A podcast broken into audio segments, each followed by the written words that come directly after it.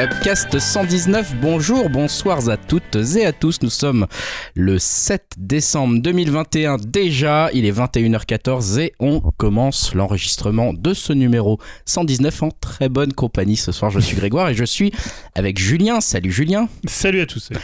Avec Jérémy. Salut Jérémy. Salut Jérémy, bon anniversaire à moi-même. Ouais, Jérémy. ouais, Hein ouais, bon anniversaire. Mais c'est toujours un peu le nouveau parce que il se dit bon anniversaire à lui-même parce qu'apparemment ça fait un an qu'il est dans le podcast, soi-disant. C'est arrivé en décembre.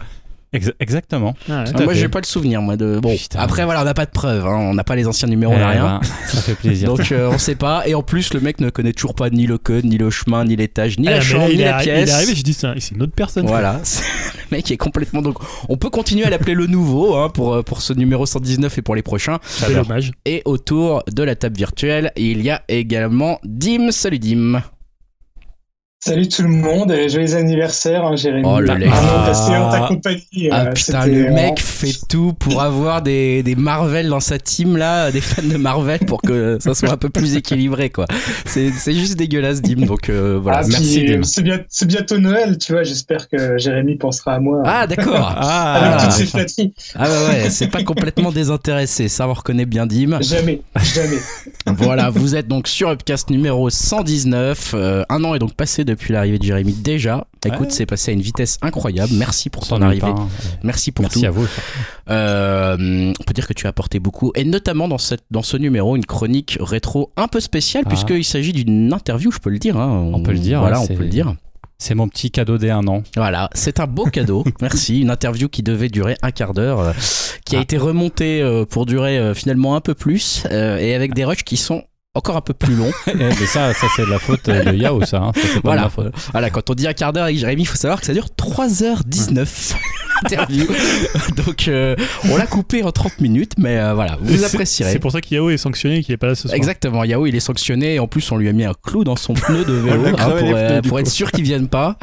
Comme ça on est tranquille et on n'est pas obligé de parler de chinoiseries auxquelles on comprend rien. Donc Ouais. voilà, bienvenue dans le podcast numéro 119. Vous pouvez nous retrouver sur upcast.fr et la description du fil conducteur euh, est associée au podcast et aussi sur upcast.fr. Donc si vous voulez sauter des parties, des choses comme ça, euh, vous pouvez vous référer à ce fil conducteur. On va commencer avec la partie euh, divertissement et notamment le retour sur l'œuvre qu'on a vue en commun.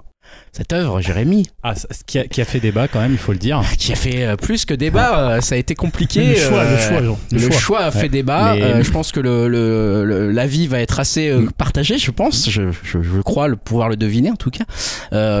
Cette œuvre, c'est, c'est surtout toi, Jérémy et Dim, qui l'avez choisi, on peut le dire. Mais tu l'as dit, c'est une œuvre. non, alors du coup, oui, c'est effectivement. Comme beaucoup de choses sont le, des le œuvres. silence qui en dit long.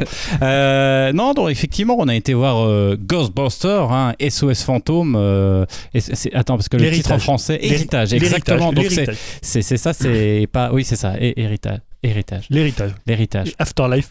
ah, c'est mieux, ça fait plus mieux, classe. ouais. Donc c'est un film de Jason Reitman, hein, qui est le fils de Ivan Reitman, qui était d'ailleurs euh, le réalisateur des deux premiers euh, Ghostbusters. Il faut quand même le rappeler, donc c'est pas rien. Donc il y a un héritage aussi à ce niveau-là, au niveau du titre, avec euh, Carrie Coon, euh, Finn Wolfhard, euh, oui c'est ça, c'est son nom. Euh, Il y a aussi euh, Grace et Paul Rudd, hein, pour bien, euh, Paul ceux Rudd. qui connaissent, voilà. Euh, des acteurs quand même relativement connus quand même. hein. L'acteur le plus sexy apparemment de l'année. Ce qui a été élu. Paul Rudd Paul Rudd, ouais. Ouais, il est pas mal. Je, je suis assez Ah bah, d'accord. je- je- ouais, pourquoi pas Le mec à la Ouais. cinquantaine, il en a dirait qu'il a 38 ans. Ah c'est ouais, a impressionnant. 50 balais Ouais, ouais. Ah, et ben Ouais. un point de plus pour le film. Alors, encore.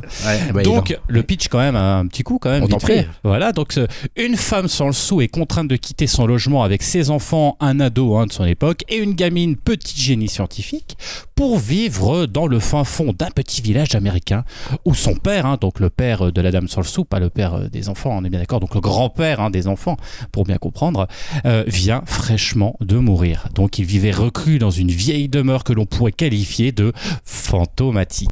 Hmm. Donc les enfants vont rapidement s'apercevoir que le papy cache des secrets qui pourraient rendre leur vie moins monotone et ennuyeuse dans cette ville qui paraît peut-être différente de ce qu'elle est vraiment. C'est tellement bien résumé qu'Allociné va nous racheter les droits de ce résumé, je pense. Ouais. Alors écoute, bien résumé, euh, ce film donc euh, très récemment sorti au, au cinéma, qu'il est d'ailleurs euh, toujours, je pense, qui doit bien marcher, j'imagine. Je pense qu'on peut peut-être commencer par Dim pour savoir son avis. Dim qui était dans la team, on va le voir, team hype à mort par ce film. Dim, bah, du coup, ton jugement après l'avoir finalement vu ce film. Bah écoute, euh, on va faire simple, hein. j'ai absolument adoré, mais alors genre vraiment. Euh, alors je l'avoue, hein, euh, je, je fais peut-être mon pigeon, mais euh, j'étais tellement Greg. heureux à la fin du film. J'étais sur un petit nuage et euh, quelques jours après, bah, j'y repense encore beaucoup. Bon alors je risque de pas trop être objectif, hein, mais Ghostbusters c'est un peu comme les Gremlins, Batman ou Star Wars. Quand j'étais gosse, bah, je les matais en boucle. Bon un peu comme tout le monde, hein, je pense, mais voilà, franchement c'est le genre de film qui compte beaucoup pour moi. Donc voilà, forcément, à l'annonce de ce projet, de ce projet m'avait bien plu, surtout après la douche froide de 2016 avec euh, le reboot euh, de Triste Mémoire. Et ce nouveau film, bah, bien que pas parfait non plus, hein, euh, bah, pour moi, il évite tout ce que pouvait m'énerver, euh, tout ce qui pouvait m'énerver dans le précédent film. Alors, euh, c'est pas un remake faiblard, mais bien une suite. Alors, une suite qu'on aura le droit de pas trouver forcément originale, un peu copié sur euh, des œuvres telles les Goonies ou forcément Stranger Things. hein. Donc il y a même un acteur commun à Stranger Things, mais au moins, euh, bah, je trouve que c'est pas un calque bête et méchant du premier SOS Fantôme.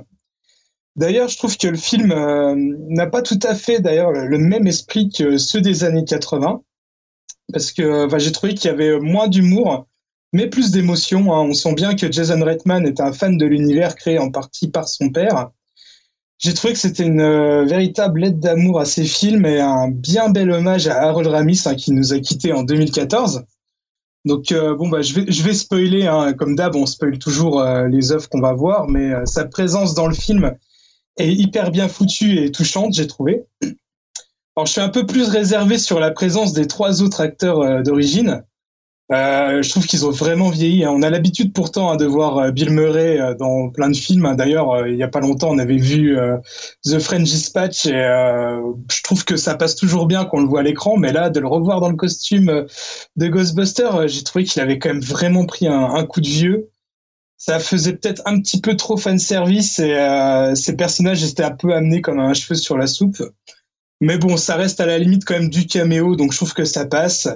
Et euh, je trouve que c'est vraiment les autres persos qui sont au cœur du film. D'ailleurs, bah, j'ai adoré ce casting. hein. Bah, déjà, Carrie Coon, je pense qu'on le répète suffisamment, mais bon, c'est sûrement une de nos actrices préférées par ici. hein. Elle est vraiment toujours formidable. Euh, Paul Rudd, bah, il fait du Paul Rudd, mais bon, pour un film euh, du type de SOS Fantôme, bah, je trouve que ça colle parfaitement. Le gamin de Stranger Things, Finn Wolfhard, bah, je trouve que c'est peut-être un peu facile de le mettre un peu partout dès qu'il y a, un feeling nostalgie, mais en même temps, bah, je le trouve plutôt bien casté parce qu'il ressemble un peu à l'acteur euh, qui est censé être son grand-père, donc Harold Ramis. Euh, mais pour moi, bah, la vraie révélation euh, du film, bah, c'est euh, Grace, hein, la, vraie héroïne du, la vraie héroïne du film, qui joue Phoebe et que j'ai trouvé excellente et qui représente bien la relève. Elle tient vraiment bien le film sur ses épaules. Alors par contre, même si j'ai trouvé l'histoire bien écrite et bien pensée pour la relier directement au premier film, je dois quand même avouer être un petit peu déçu par le manque d'interaction euh, entre certains personnages. Le plus gros exemple pour moi, bah, ça reste les deux enfants qui sont, censés- qui sont censés être frères et sœurs. Et là, je trouve qu'il y avait vraiment mais, zéro euh, interactivité entre les deux. Euh, Pareil pour le Love Interest de euh, Finn Wolfhard. C'est pas hyper développé. Elle devient une Ghostbuster un peu à l'arrache à la fin du film. On se demande un peu pourquoi. C'est, pas super bien fait. Mais bon, je trouve que c'est euh, chipoté parce que je trouve que c'est vraiment une, une bonne suite assez maligne dans son histoire et vraiment respectueuse euh, de l'univers dans son approche. Et euh, comme je disais avec Squid Game, hein, j'espère juste qu'ils vont pas trop user la, tirer sur la corde parce que je trouve que ça fait vraiment une belle conclusion à la saga. Ça serait dommage d'en faire euh, trop, même si à mon avis ça annonce quand même des suites avec euh, les différentes scènes, scènes post-génériques qu'on peut voir à, à la fin. Mais euh, voilà, si ça pouvait s'arrêter là, bah pour moi ça serait vraiment une, une très très belle conclusion. Eh ben, merci Dimitri pour cet avis. euh, Greg, il est outré. je trouve surprenant, c'est le moins qu'on puisse, qu'on puisse dire. Euh, je pensais qu'on allait être, euh, voilà, euh, qu'on allait avoir d'autres avis peut-être, mais c'est bien, les, les, les avis risquent d'être partagés Ah bah, ce soir. Excuse- Excuse-moi d'être enthousiaste. Non, non, hein, non, mais tu- on, te, on te reconnaît bien là, Bon. ça, ça fait On plaisir. t'a envie d'avoir vu ce film, hein, voilà, que, ouais, que personnellement je n'ai pas vu. j'ai pas vu le J'ai vu le film, ouais, mais je- je n'ai pas vu le film Ouais, ouais. que Bon, dont c'est Dim a pareil, parlé. j'aurais- j'aurais- quand tu dis j'aurais, t'aimerais bien que ça s'arrête là, mais j'aurais bien aimé que ça s'arrête au début du film. Personnellement, je pensais que c'était mieux avant. Bon, bref, on va laisser peut-être la parole à Jérémy avant de cracher notre, euh, notre d'accord. soupe malsaine parce que j'ai l'impression que Jérémy, lui, il a hoché de la tête plusieurs fois pendant la critique de Dimitri, pendant le retour de Dimitri. Jérémy, est-ce que ça veut dire que de ton côté également assez enthousiaste? Forcément, ça touche à l'affect. Donc, euh, Ghostbusters, euh, moi, c'est le premier film, c'est mon premier souvenir. euh, J'en ai déjà parlé dans les chroniques. hein. c'est vraiment le premier souvenir cinématographique. Donc, forcément, euh, après la déception, même si j'avais pas trouvé ça totalement pourri, oui, oui, oui, j'ai pas trouvé totalement pourri la version de 2016, euh, mais pas un bon film, mais qui se laissait quand même regarder. Là, force est de constater quand même que ça reste touchant. Et ce que j'ai trouvé quand même relativement fort, c'est que c'est touchant pour les nostalgiques, mais ça reste quand même un film sympathique. C'est un film quand même pour les jeunes, pour les enfants. Faut pas se, se, se, se leurrer. Et surtout ce côté Amblin qui est assez fort là-dedans. Et on, on reconnaît hein, euh, du, euh, euh, du, du Spielberg de l'époque des années 80. J'ai trouvé que ça surfait dessus et j'ai trouvé que c'était plutôt réussi. Alors attention, il y a quand même des défauts. Euh, je, serais, je serais un peu moins enthousiaste euh, que Dim, mais pour le coup, pour moi, c'est mission, euh, en tout cas, euh, euh, contrat complètement rempli. Dans le côté positif, effectivement, j'ai trouvé que les personnages étaient plutôt sympathiques. Je vais pas revenir dessus, mais le côté Goonies, moi, ça m'a quand même touché, même si c'est assez caricatural. Hein, euh, euh, mais ça marche, ça marche parce qu'on est là pour voir ça. C'est sûr que si on y va en se disant tiens, je vais voir un film, euh, voilà, qui va qui va être hautement philosophique, c'est sûr que là, ça peut pas marcher. Mais en tout cas, les personnages sont sympathiques. Et ce que j'ai trouvé fort, c'est l'exposition. Il y a quand même une belle exposition et l'univers des fans est totalement pour moi respecté. C'est-à-dire que il y a tous les éléments iconiques hein, qui sont plutôt bien exploités. Alors bien sûr, il y a des fois qui c'est qu'on appelle machin les trucs un petit peu faciles à faire, on les a fait. Ce qui est, on peut pas rater ça euh, même si des fois c'est un petit peu lourdingue. J'ai trouvé que c'était plutôt pas mal. Et ce que j'ai vachement apprécié aussi, c'est l'exploitation de la chasse aux fantômes qui était faite dans le mouvement. Et ça j'ai trouvé ça excellent. C'est-à-dire quand ils essaient d'attraper euh, d'ailleurs ils ont changé le nom ce qui est un petit peu dommage hein, le, pareil le, fantôme iconique de Ghostbusters quand ils le chassent ils le chassent en voiture. C'est ce qui apporte un espèce de mouvement. Et, et la chasse dans le village était, était vraiment j'ai trouvé euh, très très bien faite très très sympa. Et ça apporte du dynamisme à effectivement euh, un Ghostbuster original de 80 qui était un petit peu mou à ce niveau là donc c'était plutôt pas mal. Les moins moi, ce qui m'a un peu gâché le tout, c'est le manque d'envergure de la finalité du film. C'est-à-dire que on a repris, pour le coup, exactement en fait une repompée totale euh, de, de, de, l'original en fait. Et, là, on retombe là-dedans, ce qui était fort dommage, c'est-à-dire qu'on reprend le méchant, Gozer, on reprend le maître euh, des clés, etc. On refait exactement les mêmes scènes, mais exactement avec cette espèce d'envergure de New York et du et, et, du euh, comment des gratte-ciel de New York en moins. C'est-à-dire qu'on se retrouve dans un petit patelin paumé et tout paraît, mais même la manière de filmer, j'ai trouvé sur la fin, euh, était euh, étriquée. Et, et c'est ça que j'ai trouvé dommage, c'est que les méchants, le- la méchante, elle paraît toute petite, toute étriquée parce qu'elle est à côté d'une baraque de vieille toute pourrie, alors qu'avant elle était sur un gratte-ciel avec un côté euh, pharaonique. Et ça, et c'est là où j'ai trouvé que c'était un petit peu dommage, cette fin un peu foireuse. Et on savait qu'il allait avoir le caméo des trois parce que c'était évident. Même eux, je vous rappelle que dans l'original, quand ils sont filmés, pareil, il y a une espèce de côté immense, du, du- du- euh, un espèce de géantisme. C'était ça qui était fort. Là, euh, plan, euh, limite plan américain sur les Ouais. trois, et ça, c'est triste. C'était mal filmé. Et le problème, c'est ce que disait Tim, mais c'est vraiment une manière de filmer qui était fortement dommage à ce niveau-là. Euh, alors. Est-ce qu'il fallait remplacer le méchant? Peut-être. Les Bibendum, c'était normalement dans tous les Ghostbusters. euh, euh, normalement, il y a un méchant. euh, en tout cas, il y a, il y a quelque chose d'immense qui arrive. Là, il y a rien puisque c'est une espèce de petit chamallow. D'ailleurs, on se demande. Enfin, ils sont tout petits. On se demande pourquoi ils sont là. Ça oui. Et, et moi, le, le gros défaut que je donnerais dans le film, c'est aussi ce village témoin en fait, parce que c'est même bizarre. En fait, il y a des fantômes, il se passe plein de trucs, mais il y a personne qui capte qu'il se passe un truc. À quoi ils servent? C'est-à-dire qu'on a le sentiment que il y a que cette maison. Il y a le village qui est vide parce que personne n'en a rien à foutre qu'il y ait des vampires, des vampires pardon, des des ou Fantômes. pourquoi pas, mais des fantômes. Mais et c'est ça que j'ai trouvé dommage, c'est on veut créer un univers réaliste, ce qui pourrait être pas mal, mais finalement on s'en sépare à un moment. Euh, voilà, donc la fin part un petit peu en cacahuète. Après, le contrat pour moi est rempli d'un point de vue de la nostalgie, de la point de vue du, du point de vue des personnages et de la présentation des, des, des personnages. Je reprocherai encore une fois cette fin, comme souvent dans ce genre de film, on a du mal à finir un film. euh, parce qu'on veut trop, on- n'ose pas euh, s'échapper en fait du matériel initial et c'est ça qui est un petit peu dommage. Euh, ouais, ça c'est sûr que euh, effectivement s'échapper euh, du, du matériau initial, euh, je vais je vais reprendre la main sur euh, sur cette euh, sur cette phrase là pour euh, pour moi euh, donner mon avis. Euh, alors moi contrairement donc à vous deux, j'ai détesté. j'ai trouvé euh, voilà, je suis à nouveau type Mektoub, euh, je suis euh, je suis le détesteur, l'empêcheur de tourner en rond. Euh, J'étais le voir avec des gens qui étaient fans qui ont beaucoup aimé comme vous. Euh, je comprends qu'on puisse apprécier euh, on va dire certains aspects de la réalisation, je pense que tu marques un bon point notamment avec la la la scène de caméra, euh, on va dire euh, presque fixée à la voiture, comme le chasseur est fixé à la voiture, qui apporte effectivement un dynamisme un peu cool, etc. Euh, je pense que l'exposition des personnages euh, est assez longue, ça peut être apprécié. Bon, après, on a envie de dire, il faudrait des personnages intéressants pour que ça, ça soit encore mieux. Euh, malheureusement, c'est pas le cas. À part effectivement, peut-être là où je rejoins aussi Dimitri, c'est euh, la la- l'héroïne, la, jeune héroïne. euh, euh, L'actrice est bien, euh, elle joue, enfin, ça, on, s'identifie facilement à elle, euh, elle joue super bien son rôle, bref, etc.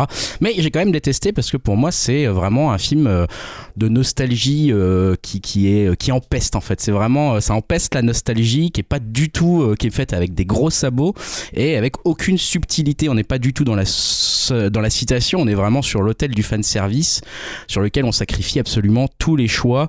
Allons-y que ça balance des VHS de Cujo, de Chucky avec des néons, des rollers. Euh, on a, on a l'impression qu'on n'est plus du tout en 2021 dans le film hein, pendant une grande partie du film. Euh, même la ville, effectivement, comme tu disais, qui paraît être une ville témoin, parce que justement, je pense qu'ils se sont pas dit, tiens, on peut faire une ville en 2021. Et ils se sont dit, il faut que ça sente vraiment années 80. Donc, on va le foutre dans une ville abandonnée et où ils sont apparemment bloqués technologiquement, parce que euh, bah, on est à nouveau partout sur les, dans les années 80. Euh, c'est vraiment euh, du fan service mais dans le plus mauvais sens du terme pour moi. C'est à dire que ce fan service on a tellement pas envie de froisser leurs fans et on a tellement envie de donner aux fans ce qu'ils attendent qu'on n'ose plus prendre des décisions qu'on n'ose plus innover sur d'autres choses. Euh, tout le monde dit depuis tout à l'heure ah c'est quand même pas l'autre film avec les nanas. Ben, moi j'ai préféré largement l'autre film avec les nanas en fait. Certes il est, il est pas terrible non plus mais au moins on essayait un truc nouveau avec des nouvelles équipes avec un nouveau pitch avec une nouvelle, un nouveau style d'humour etc on proposait quelque chose. Là on propose rien si ce n'est de refaire le, le celui d'avant mais en moins bien avec des jeunes etc bon euh, pas, pas un parti pris qui est très, très fort. Et effectivement avec un accent en plus en se disant tiens on va essayer de surfer sur Stranger Things ça marche un peu. Donc la première partie je trouve fait vraiment beaucoup penser un peu au mode enquête de Stranger Things avec le, le même acteur.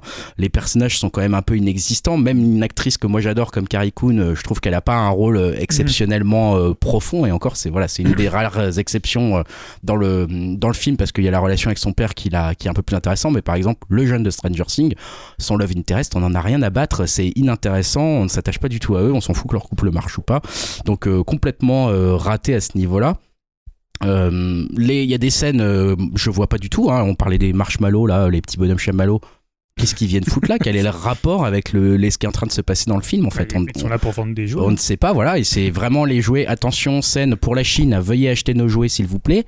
Euh, ça, moi, je trouve ça détestable. Euh, et euh, vraiment, c'est un film qui est euh, tourné vers le passé. Et bon, euh, je comprends que tu fasses des clins d'œil au passé, mais pas que ton film soit entièrement tourné vers le passé. T'as aucun impact sur comment ce qui est en train de se passer va impacter l'avenir de cette petite fille, l'avenir de cette ville, l'avenir de la maman. On sait pas, en fait, on les laisse comme ça, on verra. Euh, donc moi, j'avais intitulé un peu ce que j'ai écrit euh, comme chronique Les attrapeurs de fantômes ne sont pas ceux que vous croyez. Et c'est un peu ma conclusion. Ici, les attrapeurs de fantômes ne sont donc pas ceux que vous croyez, ce sont bien les producteurs hollywoodiens qui ont réussi à attraper l'âme, des films originaux pour, comme celle d'un bouffe-tout, la tordre pour en, sor- en sortir la le substantif fixe slime. On ressort une substance visqueuse et transparence, un film sans vraiment d'attrait ni de but, sans personnalité, ni profondeur, à l'image de cet hommage entre guillemets plus commercial que sincère à Aramis à travers un caméo pathos et gênant. Voilà pour moi ce film à quoi il se résume, c'est-à-dire on va essayer de faire un hommage qui n'est même pas ressenti mais juste pour essayer d'assumer une sorte de dignité commerciale en disant regardez regardez, on a bien fait tout comme on a Ah, voulu à l'époque.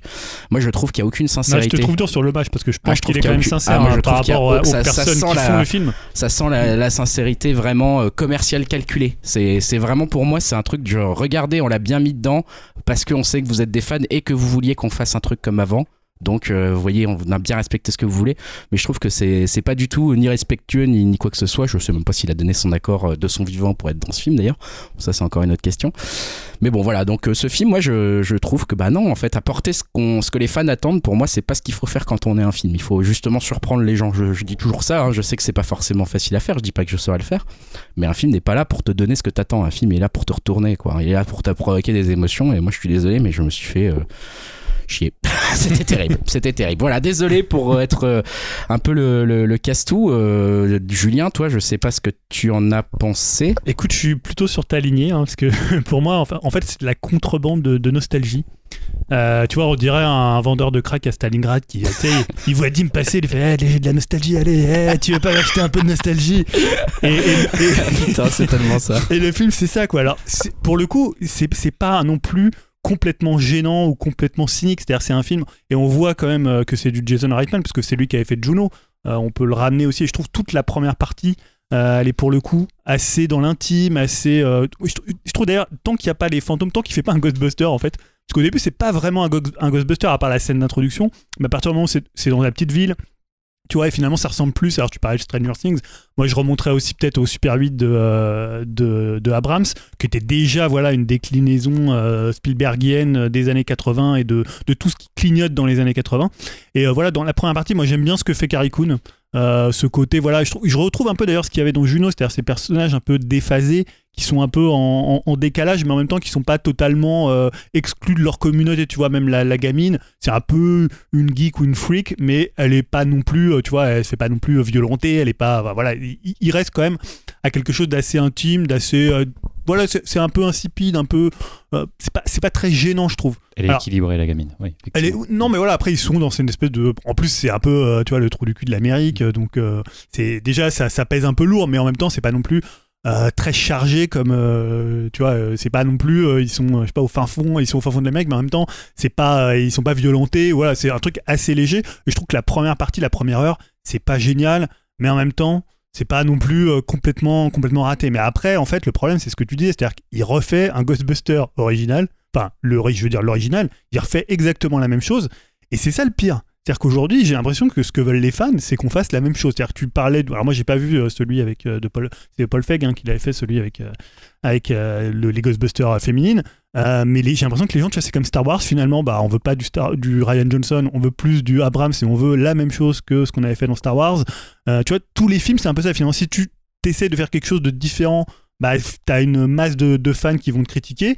Donc finalement, tu vas pas prendre de risques, donc tu vas donner ce que le spectateur a envie de voir, c'est-à-dire bah, de la nostalgie, l'espèce de gros doudou Harold euh, Ramis qui arrive là, tu sais, c'est un peu ridicule cette scène, tu vois. Moi, je dis pas qu'elle est pas sincère parce que voilà, je pense que il est mort il y a quand même pas si longtemps. C'est un, voilà, c'est un quelqu'un qui comptait dans, euh, enfin tu vois, dans, notamment pour la licence.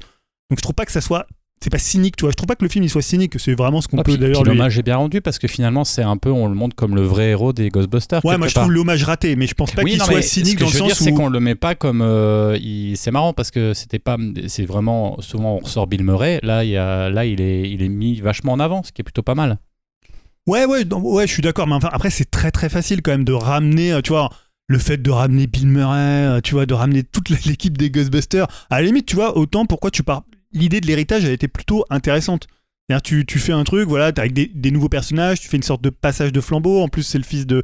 C'est c'est Jason Reitman qui le réalise. Tu vois, t'avais pas mal de trucs pour faire euh, finalement la, la lignée, la descendance, sans que ça soit la même chose. Là, tu fais une descente. Parce que tu vois, je pense que quand tu refais une licence qui, qui date des années 80, qui est un film culte, alors moi, c'est un film que j'aime pas beaucoup. Euh, je l'ai revu avec les enfants et je trouve ça hyper raté quand même. Enfin, je trouve ça. Soit ça a super vieilli, ou soit c'était pas très bon déjà à l'époque, je sais pas. Bon, après, c'est un peu comme tous les films de cette époque-là, c'est difficile d'avoir quand même un avis euh, hyper objectif par rapport aux souvenirs d'enfance que tu peux avoir. Et là aussi, moi je suis pas très nostalgique, mais je comprends aussi ce truc où la, critique que tu peux avoir sur ces films-là, elle est plus peut-être plus compliquée. Tu vois, je sais pas si Les Goonies c'est un si bon film que ça, mais parce que on l'a vu plein de fois et moi je le trouve vraiment quand je le revois. Voilà, j'ai pas une nostalgie, mais je me dis ouais, c'est quand même pas si mal, mais en même temps peut-être que c'est pourri.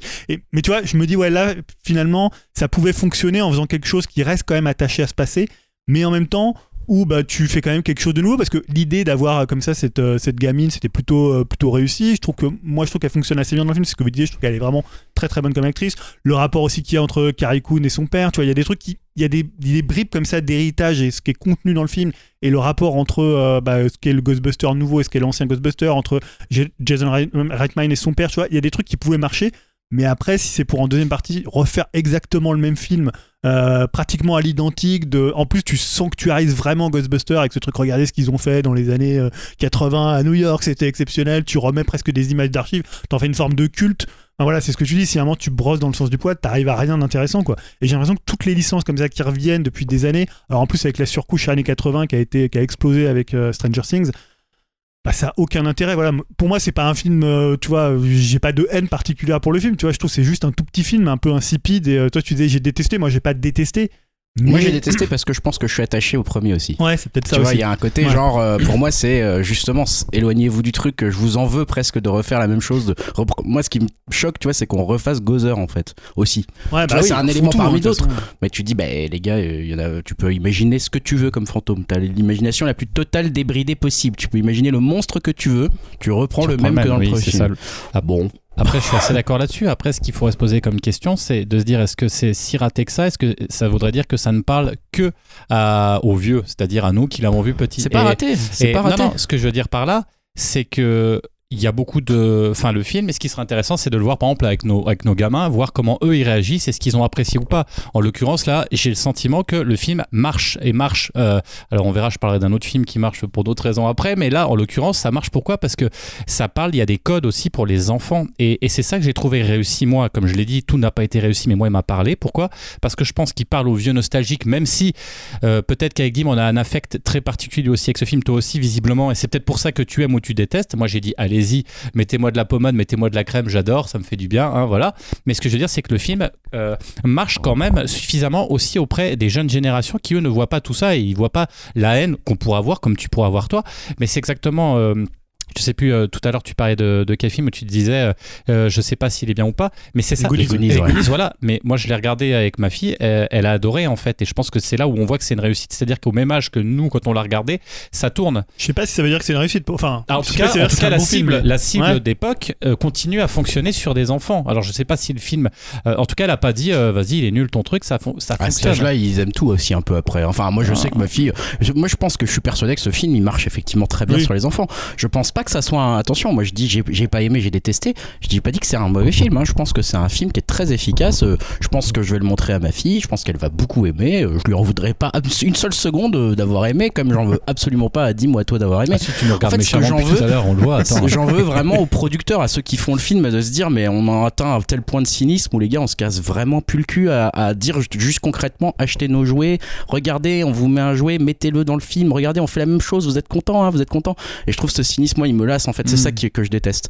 Et, euh, et voilà ce manque d'initiative que, que- qui m'énerve un peu de dire euh, bah voilà euh, bon Ouais, effectivement ils se sont cassés les dents, il y a 5 ans ils se sont cassés les dents en essayant de faire un autre truc et bah, ça n'a pas marché donc ils ont raison, hein, le public demande ça. Mais je déteste le public aussi dans ce cas. voilà on peut le dire, je déteste tout le monde. Bon Dim qu'est-ce qu'il y a? Greg, Ouais. Ouais, dis-moi. euh, moi, ce que j'arrive pas trop à comprendre, c'est quand tu dis que tu préfères le film de 2016 parce qu'il tentait plus de choses, un nouveau type d'humour et tout, alors que moi, celui de 2016, mais je l'ai vu. euh, alors, c'est peut-être pas non plus euh, une purge ultime, mais j'ai vraiment vu que c'était vraiment un copier-coller euh, à l'identique du premier. C'est exactement la même histoire, sauf que au lieu de mettre des, euh, des protagonismes, des protagonistes masculins, on met des, des femmes. On actualise un petit peu les blagues, mais ça reste le même film. Alors que celui-là, il, il propose quand même. euh, Bon, après, je m'en souviens plus des masses, suite. mais euh, c'est Mm. c'est le même méchant et tout dans le, fi- dans le film avec les, les filles. Je crois pas, non? Non, c'est pas tout à fait le même méchant, mais c'est quand même un méchant qui ressemble à, un- à un minimum, quoi. Et euh, du coup, je- moi, je vraiment. euh, là, à ce moment-là, je me suis dit, ce film-là, il est pas pour moi, quoi. C'est pas que je le déteste, mais il est, il est fait plus pour les, euh, les jeunes de cette nouvelle génération, comme le premier Ghostbuster, mais il me parle plus à moi, quoi. Alors que celui-là, bon, ok, il sent peut-être aussi la nostalgie, mais je trouve qu'il propose quelque chose de plus, quoi. Il fait avancer l'histoire, il montre où en sont les, euh, les personnages des années 80, il présente des nouveaux personnages, alors que l'autre, il faisait juste que de reprendre des stéréotypes, euh, quatre stéréotypes pour les, les reproduire exactement comme le, le premier film, et je trouvais que c'était vraiment pas terrible, quoi. Alors Ouais, après, euh. bon, c'est peut-être qu'une question de point de vue et de, de sensibilité par rapport à tout ça, mais euh, Ouais, après, je, je me souviens pas. celui-là, il apporte beaucoup, beaucoup plus que celui de 2016, quoi. Je me souviens pas suffisamment de celui de 2016 pour, euh, pour dire euh, qu'il apportait grand chose sur les personnages féminins. Je me souviens pas qu'elles étaient aussi stéréotypées euh, que ce que tu dis, mais euh, enfin voilà, moi de toute façon, euh, après voilà la, la vraie question que moi je dois me poser, hein, mais c'est c'est encore c'est c'est que mon avis, c'est est-ce que j'avais vraiment envie de revoir un film euh, bah, avec les Ghostbusters d'origine, tu vois? Est-ce que j'avais envie qu'ils débarquent Bill Murray, etc., etc. Non, moi j'avais envie qu'on qu'on me propose finalement un peu des clins d'œil vers le passé parce que bien sûr ça s'appelle héritage donc je suis pas con je savais qu'il allait avoir des clins d'œil. Mais pas qu'on fasse revenir les gars pas que ça soit eux qui sauvent la situation pas que ça soit le même méchant pas que ça soit copié-collé dans la dernière heure comme le disait Julien. Euh, et pas qu'on soit dans en plus même dans une copie presque temporelle euh, du truc ou en faisant une espèce de ville qui est bloquée un peu dans les années 80 euh, je, trouve que ça ça n'apporte rien de le faire maintenant en fait. Ça aurait pu être fait il y a, dans les années 80 ce film ça n'aurait rien changé en fait. Ça aurait été la même chose et ça aurait pu être le 3 de l'époque et ça aurait été un mauvais 3 enfin euh, je veux dire ils auraient tout le monde se serait dit bah pourquoi ils ont repris le même méchant? Et je sais pas là c'est un peu pour moi c'est un peu pareil. C'est ça ne va pas assez loin dans ce qu'ils proposent de nouveau quoi. Et moi je, je suis là pour voir un nouveau film pas un ancien film quoi. Bon voilà après c'est Après, il y a peu de licences qui, tu vois, à part peut-être Mad Max qui avait réussi à faire quelque chose de différent par rapport à- aux matériaux originaux. On verra ce que fait Matrix euh, fin du mois, mais tu vois, c'est il y a Bah, très peu de films qui arrivent finalement à ne pas surfer sur cette espèce de nostalgie et de proposer quelque chose de nouveau et qui soit aussi un espèce de marqueur Ouais. de, de son époque. quoi. Ouais, comme tu dis, c'est après moi c'est ce qui m'inquiète, c'est est-ce que tu peux vraiment proposer quelque chose de nouveau sans que les fans se disent ah mon dieu c'est nul. C'est un vois. exercice compliqué, quoi, quoi qu'il arrive, euh, parce que effectivement, si tu changes quelque chose, on va te dire euh, au sacrilège, et, et- enfin voilà, c'est qu'est-ce que, à la limite, peut-être ne rien toucher, ou alors prendre l'univers 2 pour créer autre chose. Un petit peu Mad Max, c'est ça quand même, quoi. Voilà. Qui va conclure nos avis. On verra. euh, bon, comme on le disait, Yao a quelques quelques soucis de vélo, donc il peut pas nous accompagner. On va marquer la fin de euh, notre avis sur Ghostbusters ici, et on va donc marquer aussi la fin des spoilers pour passer à la rubrique des news. Les news, qu'est-ce que vous avez retenu de ces 15 derniers jours dans l'actu? Et on commence avec Jérémy, on l'a dit, tu l'as teasé un petit peu, tu vas parler d'un autre type de film, toi. Alors, je voulais parler des Bodins en Thaïlande. On va et y aller. on, on va atteindre ce podcast. On va mettre la clé Alors- sous la porte. Bon, c'est vrai que c'est donc pour ceux qui connaissent pas, c'est quand même le film euh, visiblement parce que on va voir après. Mais à l'humour potage, je le jugerai pas pour deux raisons. Un, parce que je l'ai pas vu, et deux, c'est vrai que j'avoue que c'est pas trop ma cam. T'as Euh, vu la bande-annonce quand même? Et J'ai vu la bande-annonce, c'est d'autant moins ma cam.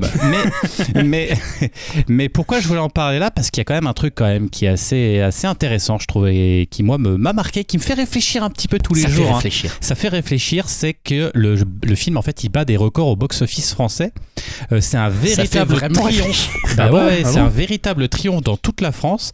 Euh, des gens dans les campagnes sont même sortis voir le film alors qu'ils n'étaient pas allés au cinéma depuis des années selon certains responsables de cinéma. Depuis Bienvenue chez les Ch'tis. Eh ben, 860, euh, 8 860 000 pardon, spectateurs en 10 jours et pourtant, et c'est ça le plus marrant, c'est que le film n'est proposé que dans deux salles à Paris. C'est ça qui est fou. Et qui, euh, en fait, sur Paris, il y a que 4% en fait des spectateurs euh, qui, enfin, qui venaient, enfin, les, sur, sur, sur la quantité de gens, il y a que 4% des spectateurs qui venaient d'Île-de-France. Alors, Ah. on peut. Est-ce que c'est ça la question que je me suis posée? Est-ce qu'on peut parler d'une fracture socioculturelle entre la capitale et la province? Parce qu'on en est là. Est-ce que c'est la revanche, euh, comme on disait, de la France d'en bas sur le bobo parisien? Je te vise pas, Julien, je te regarde pas du tout. Avec Euh, son pull de bobo là. C'est ça qui détiendrait en fait le monopole de la culture. euh, à l'image en fait de la, de la phrase du producteur du film Claude Zin- alors je sais pas comment on prononce mais c'est Zindeki il me semble. Les Baudins ce sont des bons mots des vérités qui se disent que se disent les gens du terroir une simplicité. Alors je sais pas ce que vous en pensez hein, justement vous hein, autour de la table mais le film euh, fait quand même arme égale avec les grosses productions américaines du moment et on sait que les Tuches 4 sortent le 8 Ouais. décembre, donc euh, ben, pour prendre la, la relève, donc ça va être un match franco-français en perspective. Ah ouais. Euh, moi, ben moi, je- moi, ça me questionne en fait, ça me questionne et et, et c'est étonnant. Ouais. C'est étonnant. Alors je sais pas. je- C'est étonnant cette différence en fait euh, entre le- l'Île-de-France. Tu dis deux salles seulement en Île-de-France ou à Paris? À, à Paris, À sur Paris. Paris. Ouais. Euh, bah, il faut demander, j'ai envie de dire, il faut demander à la province qui, est- qui est représentée. Allô la ce- province qui est présentée ce soir avec notre envoyé, vu, je crois, Dim, notre envoyé spécial en province terroir. Alors Dim, Bah écoute, j'ai sorti mon plus beau tracteur pour aller le voir déjà, premièrement. non, je, je rigole, je l'ai pas vu et je compte pas aller le voir, mais euh, sais pas trop quoi dire, mais en même temps, ça m'étonne pas, pas vraiment parce que il y a quand même une sacrée différence entre les cinémas de province et les cinémas parisiens. Déjà rien que pour la VO, VOVF ou même les, les programmations. Quoi. Je sais par exemple ça arrive souvent que Julien nous propose des fois en œuvre des films improbables dont j'ai même moi-même pas entendu parler. Par exemple, il nous a parlé pendant euh, plusieurs jours de la pièce rapportée. Je, je sais même pas si c'est programmé euh, chez moi, que ce soit à Metz ou à Nancy. Donc euh, ça, c'est genre typiquement le genre de film très difficile pour moi d'aller voir. C'est sûr qu'un Ghostbuster, c'est beaucoup plus simple. Hein. Et bon, en même temps, je préfère. Mais euh, voilà, bah après, c'est pas étonnant que du cinéma peut-être plus populaire euh, plus campagnard, entre guillemets, euh, marche mieux euh, vers chez moi ou dans d'autres coins euh, de, de, province, quoi. Mais, et que ça parle moins aux Parisiens. Mais voilà, c'est sûr qu'il y a pu avoir un petit, un, un, petit choc culturel, on va dire. Mais... Ouais, ouais, ouais. Je... Ça, ça m'étonne pas, ça m'étonne pas plus que ça. Hein. Comme je disais, euh, moi quand je me balade sur Paris, ça me fait toujours un peu rêver. J'ai l'impression qu'il y a un cinéma à limite à chaque point de rue, alors que bon, euh, par chez nous, c'est quand même pas trop ça, quoi. Et euh, comme je disais, des fois même rien que pour voir un film en VO, faut se batailler, quoi. Donc, euh, du coup, ça m'étonne pas que les Bodins cartonnent chez nous. Les Bodins, donc les Bodins. Julien, tu découvres? Euh, non, bah, j'ai vu la bande-annonce et bah, déjà le, ça a l'air affligeant. Hein. Alors, eh, je vais, attends, pas, je fais peut-être un petit spoiler pour, les, pour ceux qui nous découvrent ou qui nous écoutent. Attention, nous, on est des gros bobos parisiens de merde. Vous allez nous détester. enfin, non, mais bon, pour une partie d'entre nous, excusez-nous, mais on est peut-être un peu dans les clichés. En tout cas, Julien, je, pense que oui, moi aussi. je suis la caution, je suis la caution sympa. Voilà, toi, t'es la caution sympa, t'es la caution populaire. Jérémy aussi un peu. Jérémy un petit peu. Mais Déjà, c'est pompé sur les vampes, non? Un peu. Ah, mais je connais, alors je connais pas, j'ai juste. Euh, je ne sais pas pourquoi tu amènes ce sujet sur la table. Non, mais honnêtement, en plus, on va pas faire une, une je sais pas, une, pas, une espèce de dichotomie entre euh, la province et Paris. Je veux dire, il y a des gens en province qui ont des très bons goûts et qui vont pas aller euh, perdre, je sais pas, 12 euros, ça va être moins cher en province, pour aller voir les Bodins, quoi. Tu vois, donc euh, j'ai pas trop d'explications. Hein.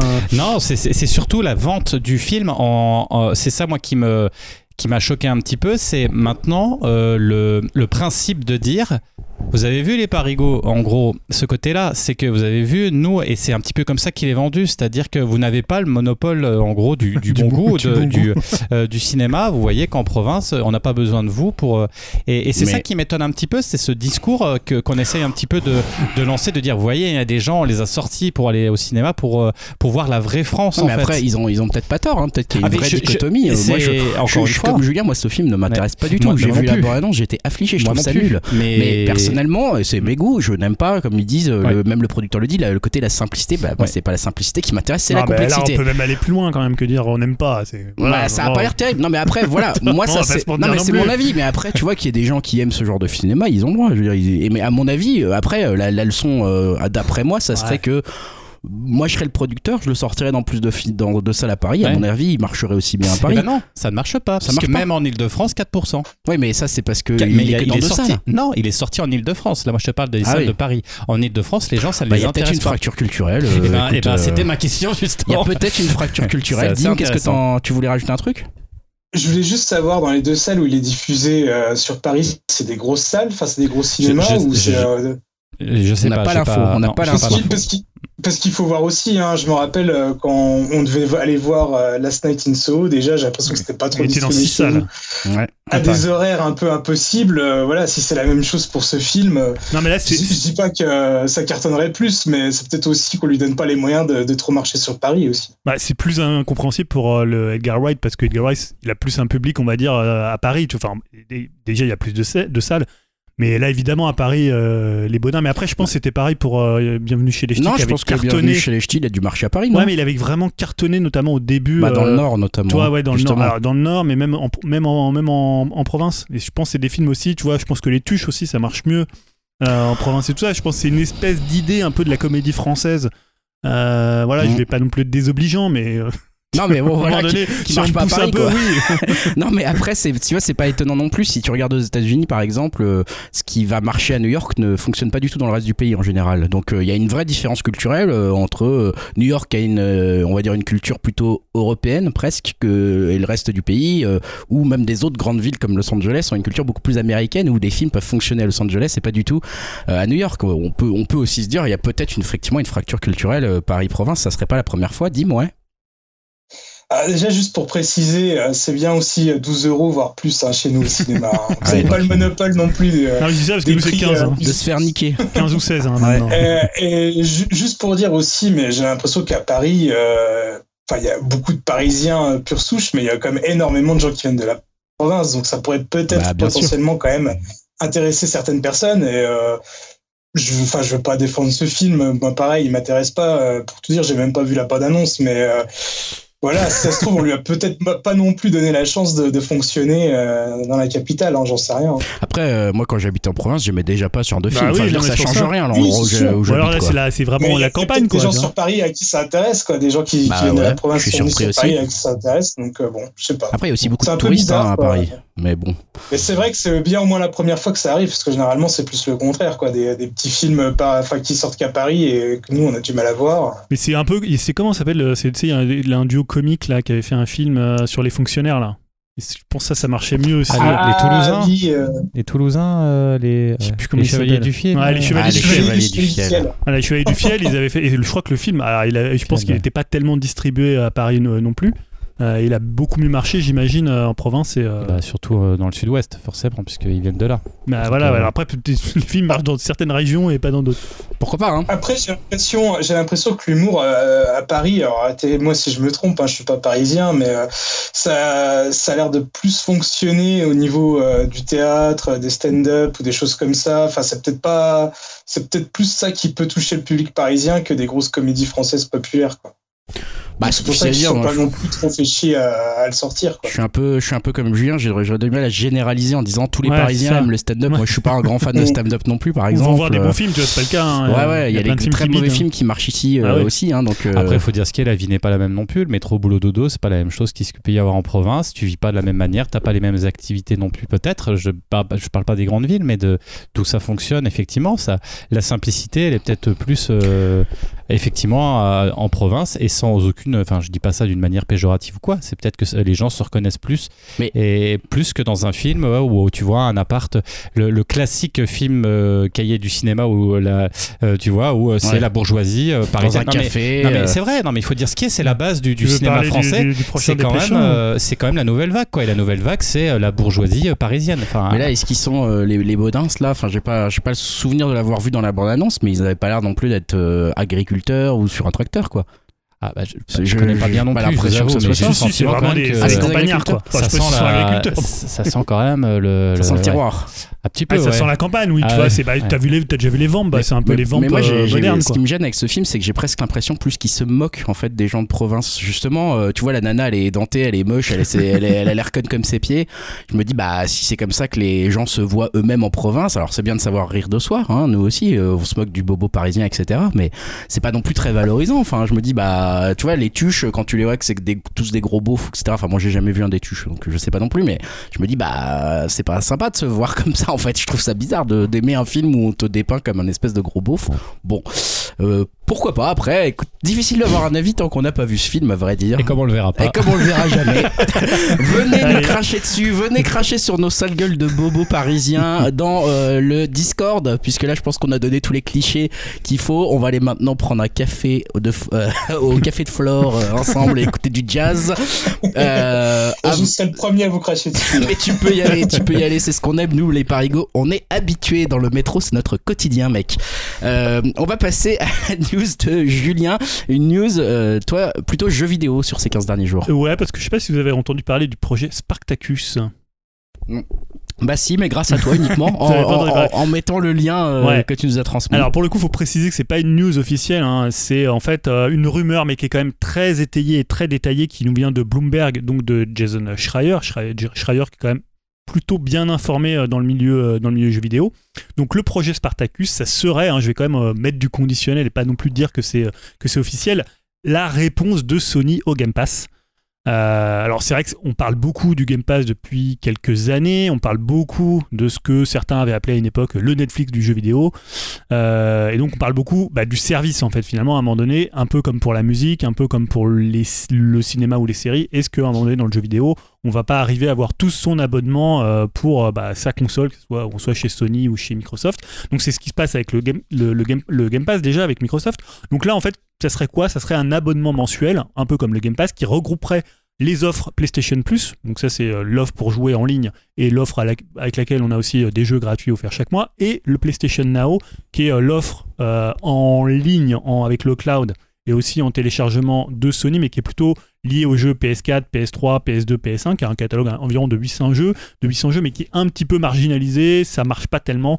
J'avais noté les chiffres, c'est combien C'est deux- 3,2 millions hein, d'abonnés pour le PlayStation Now, contre entre 20 et 30 millions pour le Game Pass. Donc tu vois, la, la- différence, elle est quand même assez importante. Euh, donc qu'est-ce que ça ajouterait? Ça ajouterait un nouveau catalogue avec plusieurs paliers qui seraient liés au tarif. On aurait un premier prix qui contiendrait grosso modo ce qui est l'équivalent aujourd'hui du PlayStation Plus. On aurait en fait un deuxième prix qui serait bah, le gros catalogue de jeux PS4 et peut-être PS5 dans le futur, donc une sorte d'équivalent du Game Pass, et un troisième prix qui serait euh, l'offre un peu premium qui ajouterait en plus de ce catalogue PS4 voire PS5 euh, évidemment à un moment donné, des démos, du streaming et des jeux rétro PS1, PS2, PS3 et PSP. Ça sortirait au printemps euh, 2022. Alors évidemment l'avantage pour Sony c'est bah, de clarifier son offre autour euh, du PlayStation Plus, qui est une marque aujourd'hui qui est quand même reconnue, puisque les gens qui veulent jouer en ligne sont obligés d'être PlayStation Plus, donc c'est un nom, une marque, j'ai envie de dire, qui, euh, bah, qui est aujourd'hui bien identifiée, au contraire de PlayStation Now, qui est vraiment marginalisé, donc ça leur permettrait à la fois bah, de, de rassembler deux offres en une seule, en gardant le nom de celle qui est la plus populaire.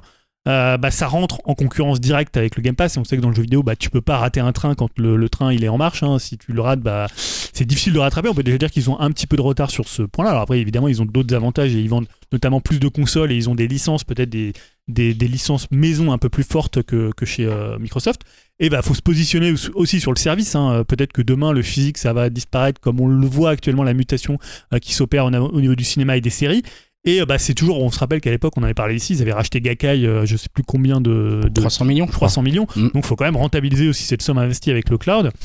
Euh, voilà. Alors après, évidemment, le point de bascule là-dedans, c'est est-ce qu'ils vont proposer leur jeu, leur gros jeu, leur gros titre Day One, comme fait Microsoft. Demain sort Halo Infinite. Bah, si vous avez le Game Pass, il est disponible Day One sur le Game Pass. Forza 5 sur le Game Pass Day One et plein de jeux, pas forcément que des exclus, parce que parfois ils signent aussi des, euh, bah, des, des accords avec euh, soit des jeux indépendants, soit des jeux d'éditeurs tiers pour les avoir Day One.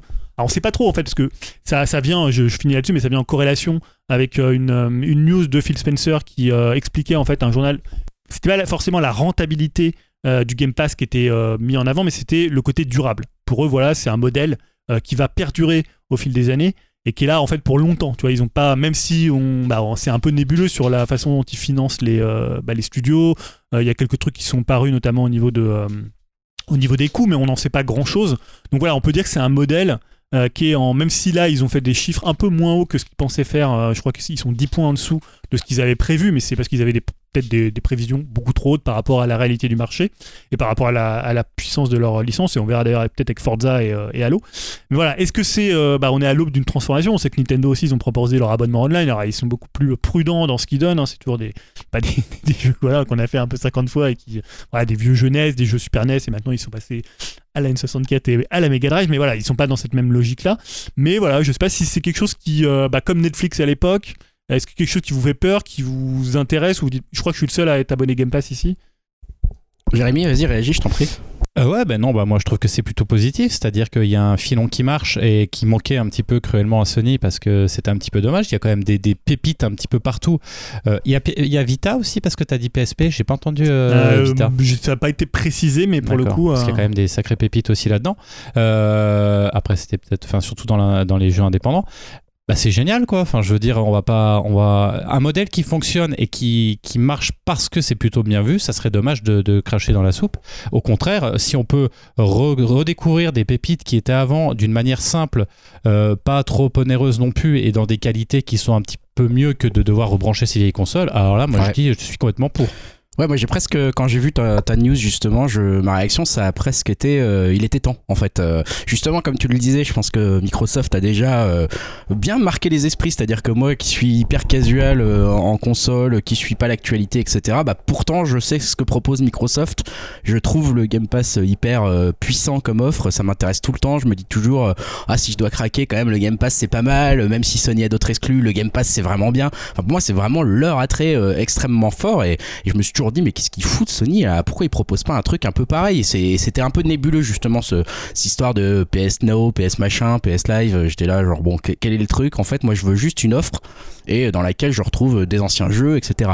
Alors euh, ça serait vraiment, euh, je pense, opportun que, comme tu le disais aussi Julien, euh, si tu rates un train dans la concurrence actuelle, c'est compliqué. Je pense qu'il serait bon qu'ils sortent aussi leurs exclus ou certains jeux en day one euh, sur cette nouvelle offre quand elle paraîtra en 2022 parce que je trouve que c'est ça aussi qui est attirant dans le Game Pass. C'est- tu te dis bah j'ai même certains jeux que, que tu as envie de jouer ou même pas envie de jouer. C'est cool de les avoir en day one parce que tu as envie de les tester juste.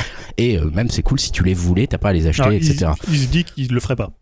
Ça serait moi d'après moi je trouve que ça serait vraiment le truc à faire pour vraiment se dire on se met au niveau de la concurrence de Microsoft. Après je pense qu'effectivement à Microsoft ça leur coûte très cher et ils profitent de tous les bénéfices qu'ils ont fait des milliards de bénéfices qu'ils ont fait avec Windows pendant des années pour aussi financer ce truc là à plus long terme.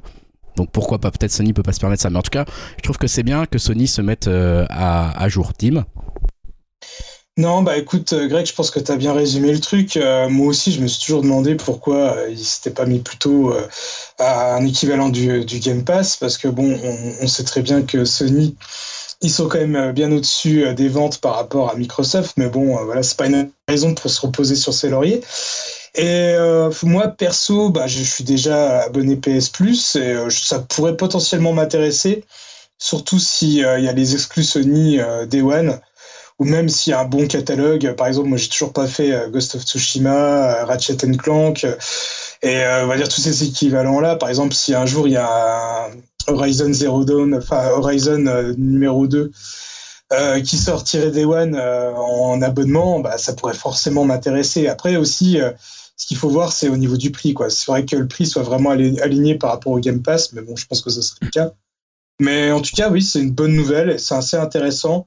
Alors après, pour le, la formule plus euh, premium avec euh, du rétro gaming, avec des jeux PS1, PS2 et PS3, je sais pas si ça vaut vraiment le coup parce que c'est quand même des jeux qu'on a déjà fait mille fois, qui ont déjà été remasterisés et qui sont déjà en vente euh, sur le PS Plus, enfin le PS Store pour une bouchée de pain. Alors je sais pas si c'est vraiment ça qui ferait pencher la balance, mais dans l'idée, un, un Game Pass made in PlayStation, ça pourrait vraiment être cool quand même, effectivement.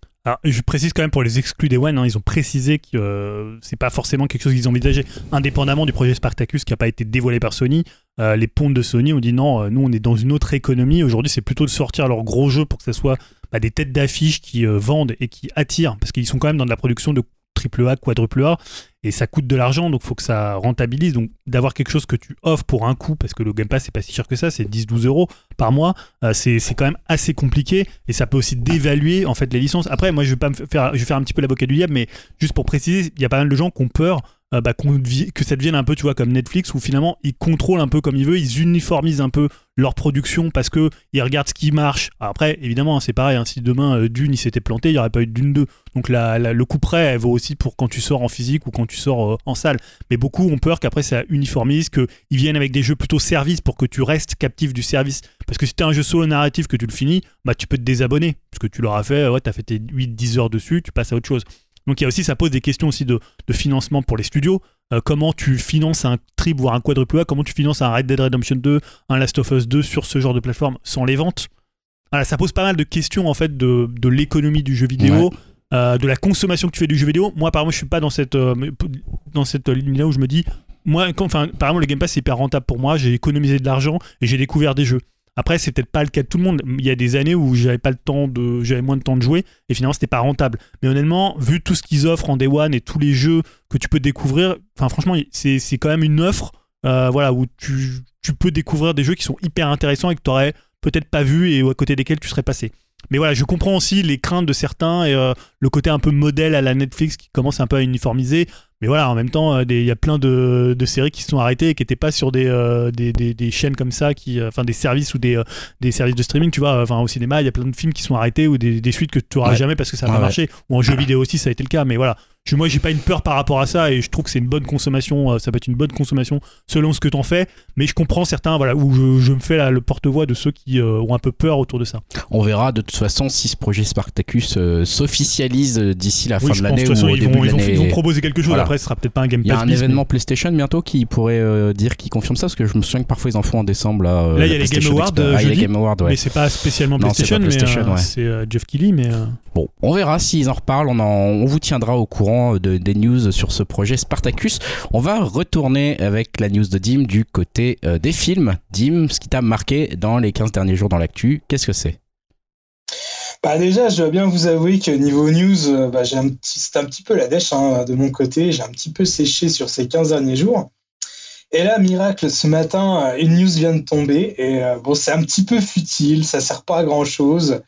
Mais bon, je trouve que c'est un bon prétexte euh, pour qu'on puisse en discuter tous ensemble. Alors, je vais vous parler du, du syndicat des scénaristes américains qui a procédé à un classement des meilleurs scénarios du 21e siècle. Et le numéro un de ce classement, c'est Get Out de Jordan Peele.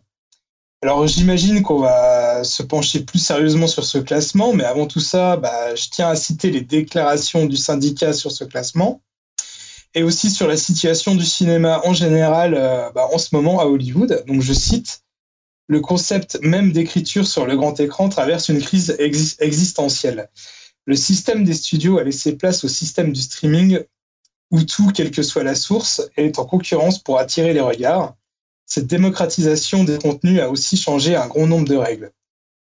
La profondeur de caractère autrefois strictement réservée au drame ou au film à thème n'est pas hors de propos dans un film de super-héros ou dans un film mettant en scène une demoiselle d'honneur qui se comporte mal. Et des genres qui étaient jusqu'alors bien définis, comme la science-fiction, l'horreur, la comédie ou le drame, se croisent librement, parfois au sein euh, d'un seul et même scénario. Alors je pense que cette dernière citation est en référence euh, bien sûr à Get Out. Alors euh, qu'est-ce que je voulais dire? On sait très bien que ce type de liste c'est vraiment subjectif et je sais que ça a pas mal fait parler sur Twitter, hein, comme on en parlait ce matin avec euh, Julien.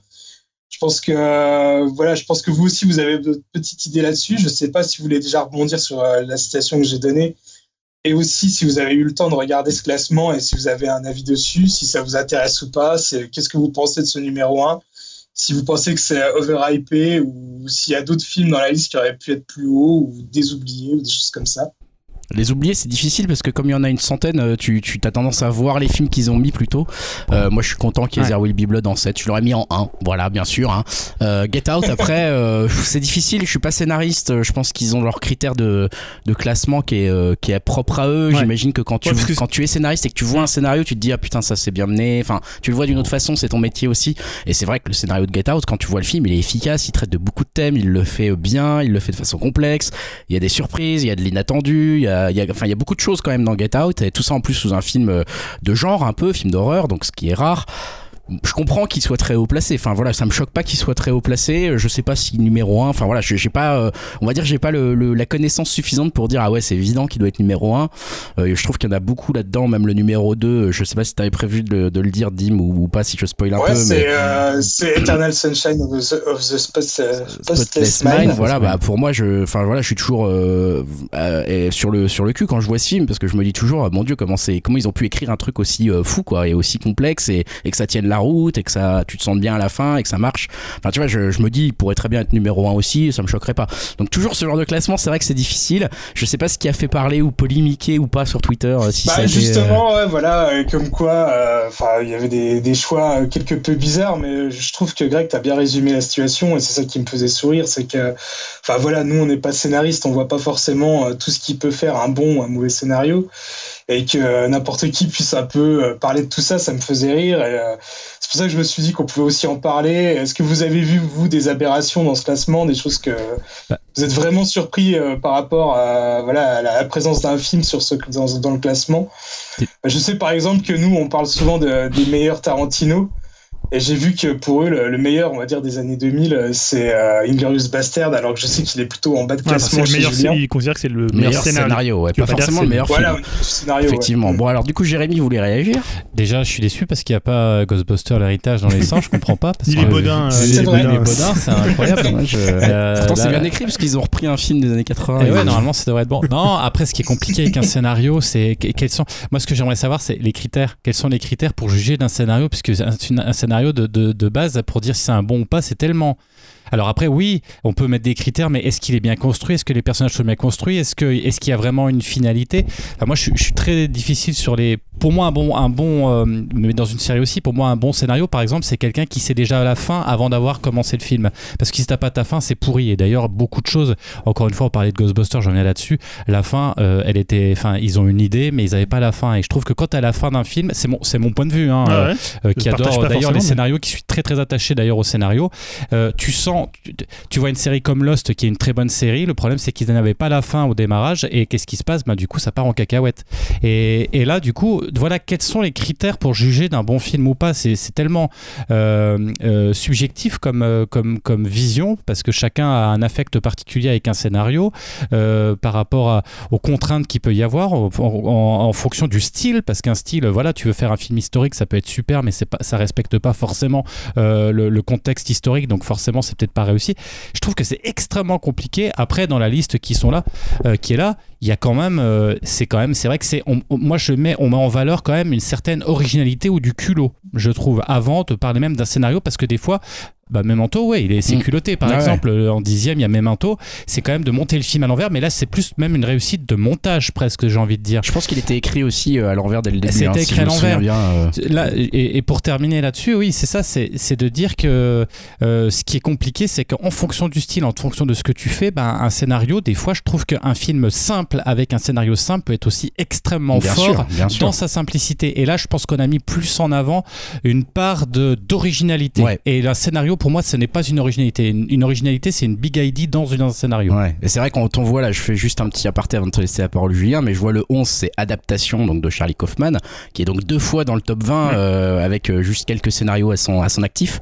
Adaptation sur le papier, c'est un scénario complètement dingue. C'est un, enfin voilà, de oser faire une adaptation en disant j'arrive pas à faire une adaptation, donc je vous montre ce que c'est que de faire une adaptation, tout en faisant quand même l'adaptation du truc qu'on était censé adapter. C'est le mec est un génie, c'est génial, c'est génial sur le papier. Le film, il y a des longueurs, c'est un Ah, peu c'est relou, un très bon film. Ouais. Mais effectivement, je comprends qu'on se dise, euh, ouais, on est en termes de scénario, le truc est ultra solide. Bien sûr qu'il va aller euh, euh, tout en haut. Après, il est rarement adaptation dans, le- dans la liste des meilleurs films des années 2000, tu vois, par exemple. C'est pas une- non plus un- une franche réussite totale, ce film.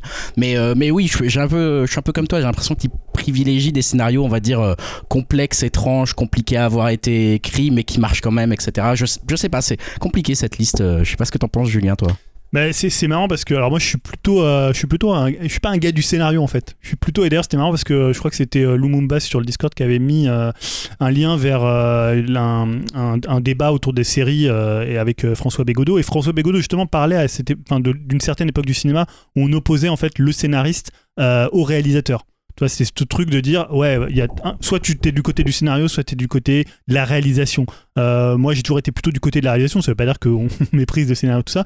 Mais c'est, je trouve que ce qui est intéressant là-dedans, c'est que c'est des choix de euh, scénaristes, et ça se voit que c'est des choix de scénaristes. Tu vois, c'est ce que tu disais, je trouve que, le, euh, que ça soit Get Out, que ça soit. Moi, pour moi, le meilleur scénario là-dedans, c'était le troisième, hein, puisque c'est euh, comment Social Network, donc le scénario de Aaron Sorkin.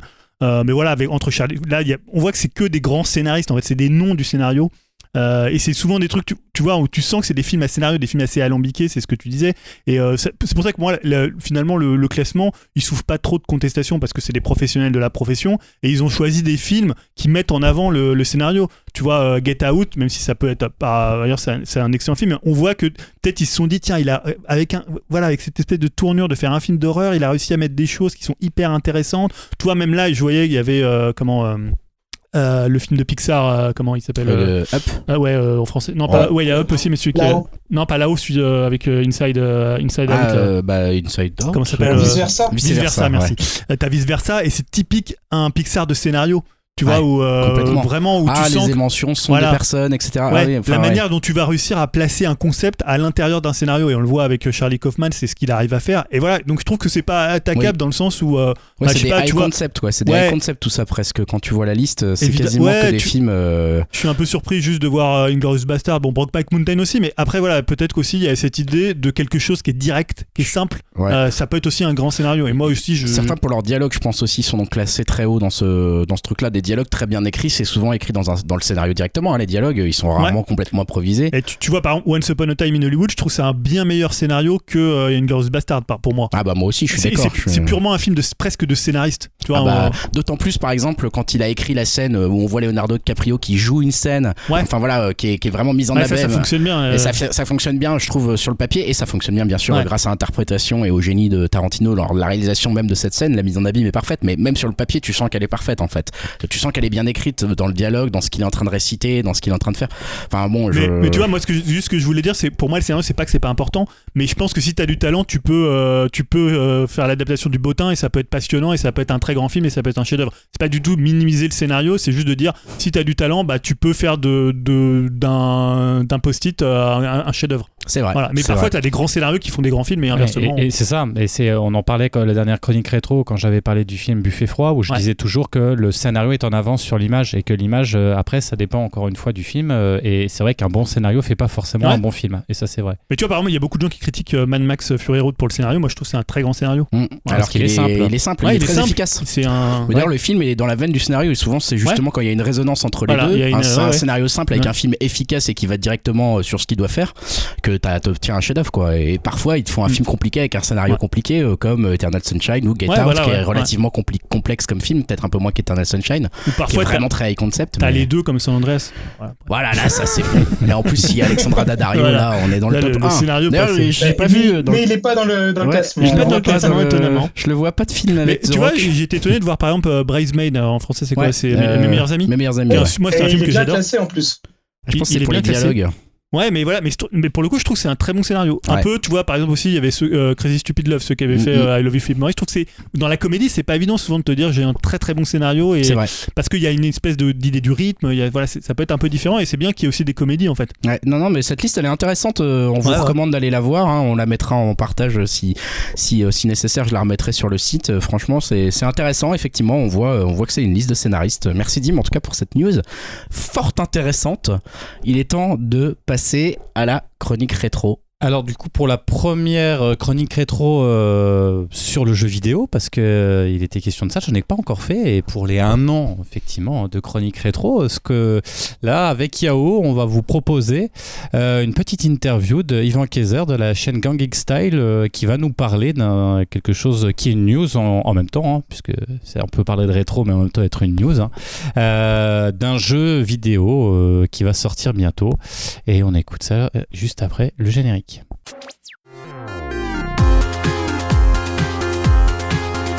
Alors, nous sommes à plus de 2000 ans après Jésus-Christ. Toute la Gaule est occupée par les consoles next-gen. Toute la Gaule Non. Une bande d'irréductibles gamers résiste encore et toujours à l'envahisseur. Et c'est vrai que ces artisans souffleurs, hein, en référence au geste assez technique de celui qui veut lancer sa vieille cartouche en soufflant sur les composants pour éviter le bug de démarrage, on le vend en poupe depuis maintenant, en gros, 15-20 ans. Euh, période qu'on peut qualifier de lancement du mouvement rétro gaming avec l'avènement de la 3D dans l'univers jeux vidéo ludique.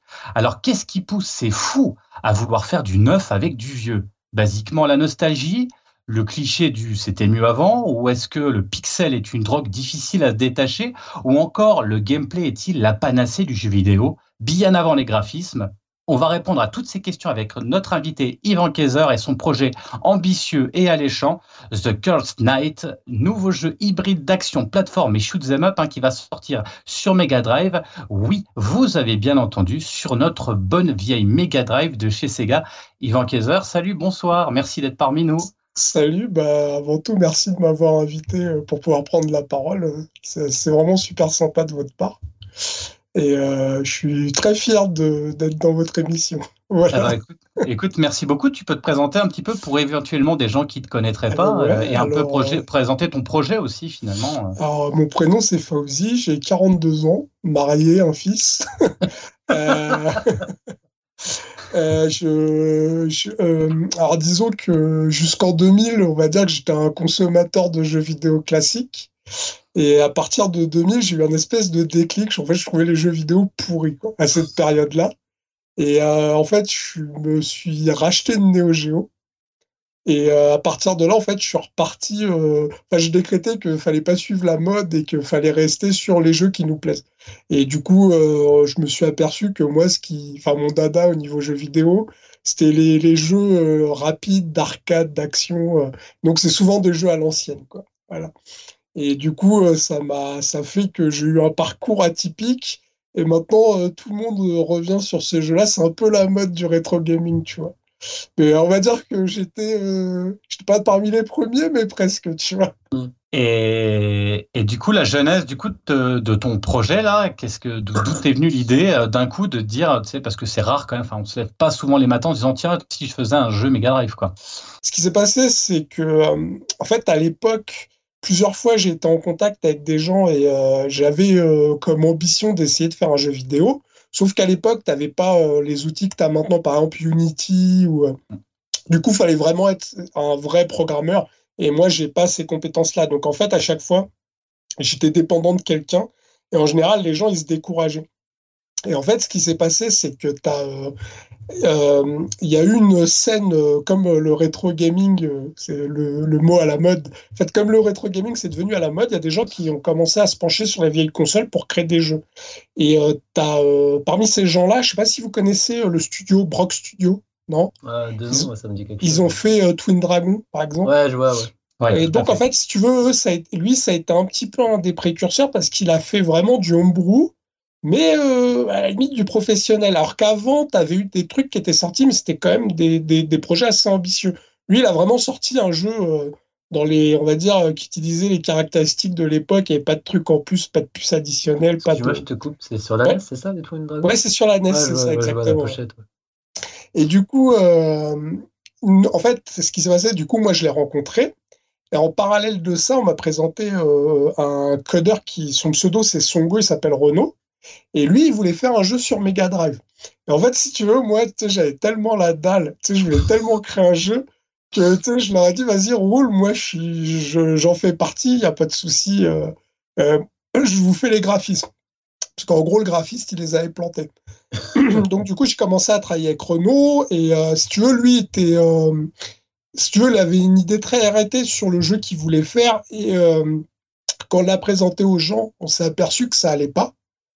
Et euh, du coup, là, en fait, on a dû faire machine arrière. Et là, en fait, lui, de son côté, là, il est en train de entièrement tout repenser euh, de zéro. C'est que ce soit le moteur, euh, la conception du jeu et tout. Et en parallèle, tu as Jung Rog, donc Arnaud. Ce qui s'est passé, c'est lui, il est venu, il me fait Eh, Regarde, j'ai codé des effets spéciaux de fou furieux sur Mega Drive. Quand tu vas les voir, tu vas pleurer.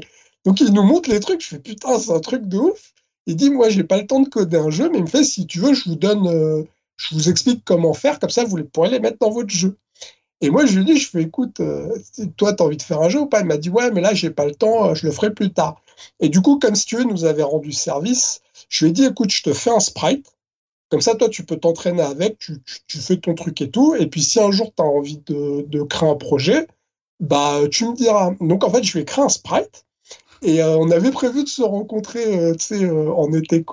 Et en fait, du coup, il se pointe et il me ramène une démo d'un mix euh, shoot them up jeu de plateforme. Mais un truc euh, enfin tu sais euh, enfin maintenant euh, ça me fait rigoler parce que tu sais si tu compares à la version du jeu maintenant en fait c'était tout pourri. Mais si nous tu sais quand enfin quand je l'ai vu tu sais en plus il y avait mon pote Chris et tout tu sais on avait les yeux qui brillent on était là waouh c'est le turfu de la Mega Drive et tout on va faire un truc de ouf.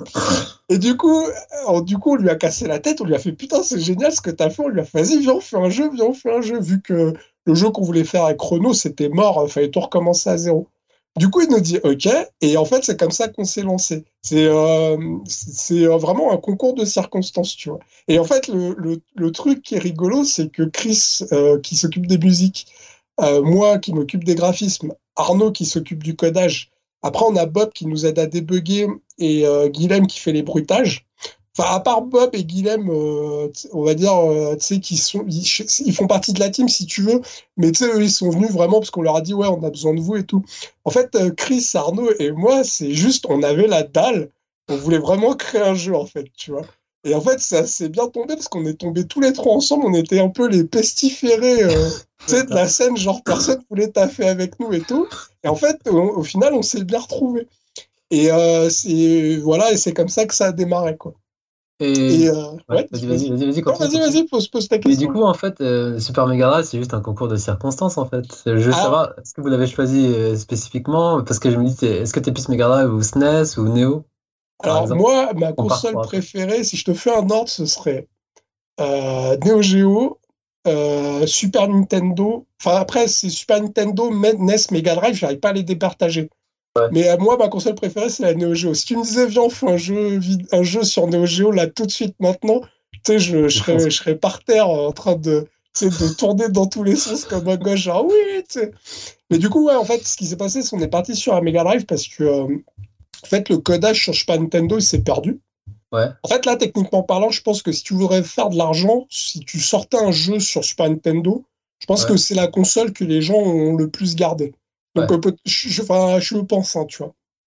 Mm. Après, la Neo Geo, ça, quand tu vends le jeu, tu le vends cher, donc je sais pas comment ça se passe. En fait, Ouais. c'est passé la Mega Drive. Alors, Jungrog, donc Arnaud, celui qui code, si tu lui Mm. demandes, lui, sa console préférée, c'est la Mega Drive. D'accord. Et pour lui, il n'y en a pas d'autre. euh, qui fait le poids, sa console de se pose pas. Voilà, lui, lui, euh, il n'y a même pas à, à tortiller du cul. Lui, c'est la Mega Drive, tu vois. Et en fait, si tu veux, ce qui s'est passé, c'est que tu as Stéphane d'Allongeville, euh, que moi, j'ai eu la chance de le rencontrer à une PGR. Et en fait, euh, si tu veux, lui, c'était un fan de la Mega Drive. Ouais. Et il s'était amusé à créer un émulateur qui s'appelle Gen. Ouais. Après, il s'est dit, putain, c'est dommage, la Mega Drive, on la code en assembleur, les gens, euh, ils, ils peuvent pas, euh, ils y arriveront pas. Et en fait, si tu veux, il a créé une espèce de librairie qui s'appelle SGDK et qui te permet de communiquer avec la Mega Drive en C. Et en fait, le C, je sais pas si tu t'y connais un peu en code, non? En Ah, gros, assembleur, mais en, gros, assembleur, c'est un langage machine. Ah ouais. C'est euh, c'est super compliqué à utiliser, c'est vraiment un langage basique. euh, euh, c'est voilà. Par contre, le C, c'est un langage, on va dire, qui, qui peut être maîtrisé par l'homme. Et du coup, euh, en fait, Arnaud, lui, comme il avait des notions d'informatique, tu vois, enfin, je vais pas, je vais pas raconter ça live, mais euh, Ouais. en gros, Arnaud, tu peux pas le tester, c'est une tronche. Tu sais, quand il dit un truc, tu dis oui, tu as raison, j'ai tort, tu vois ce que je veux dire?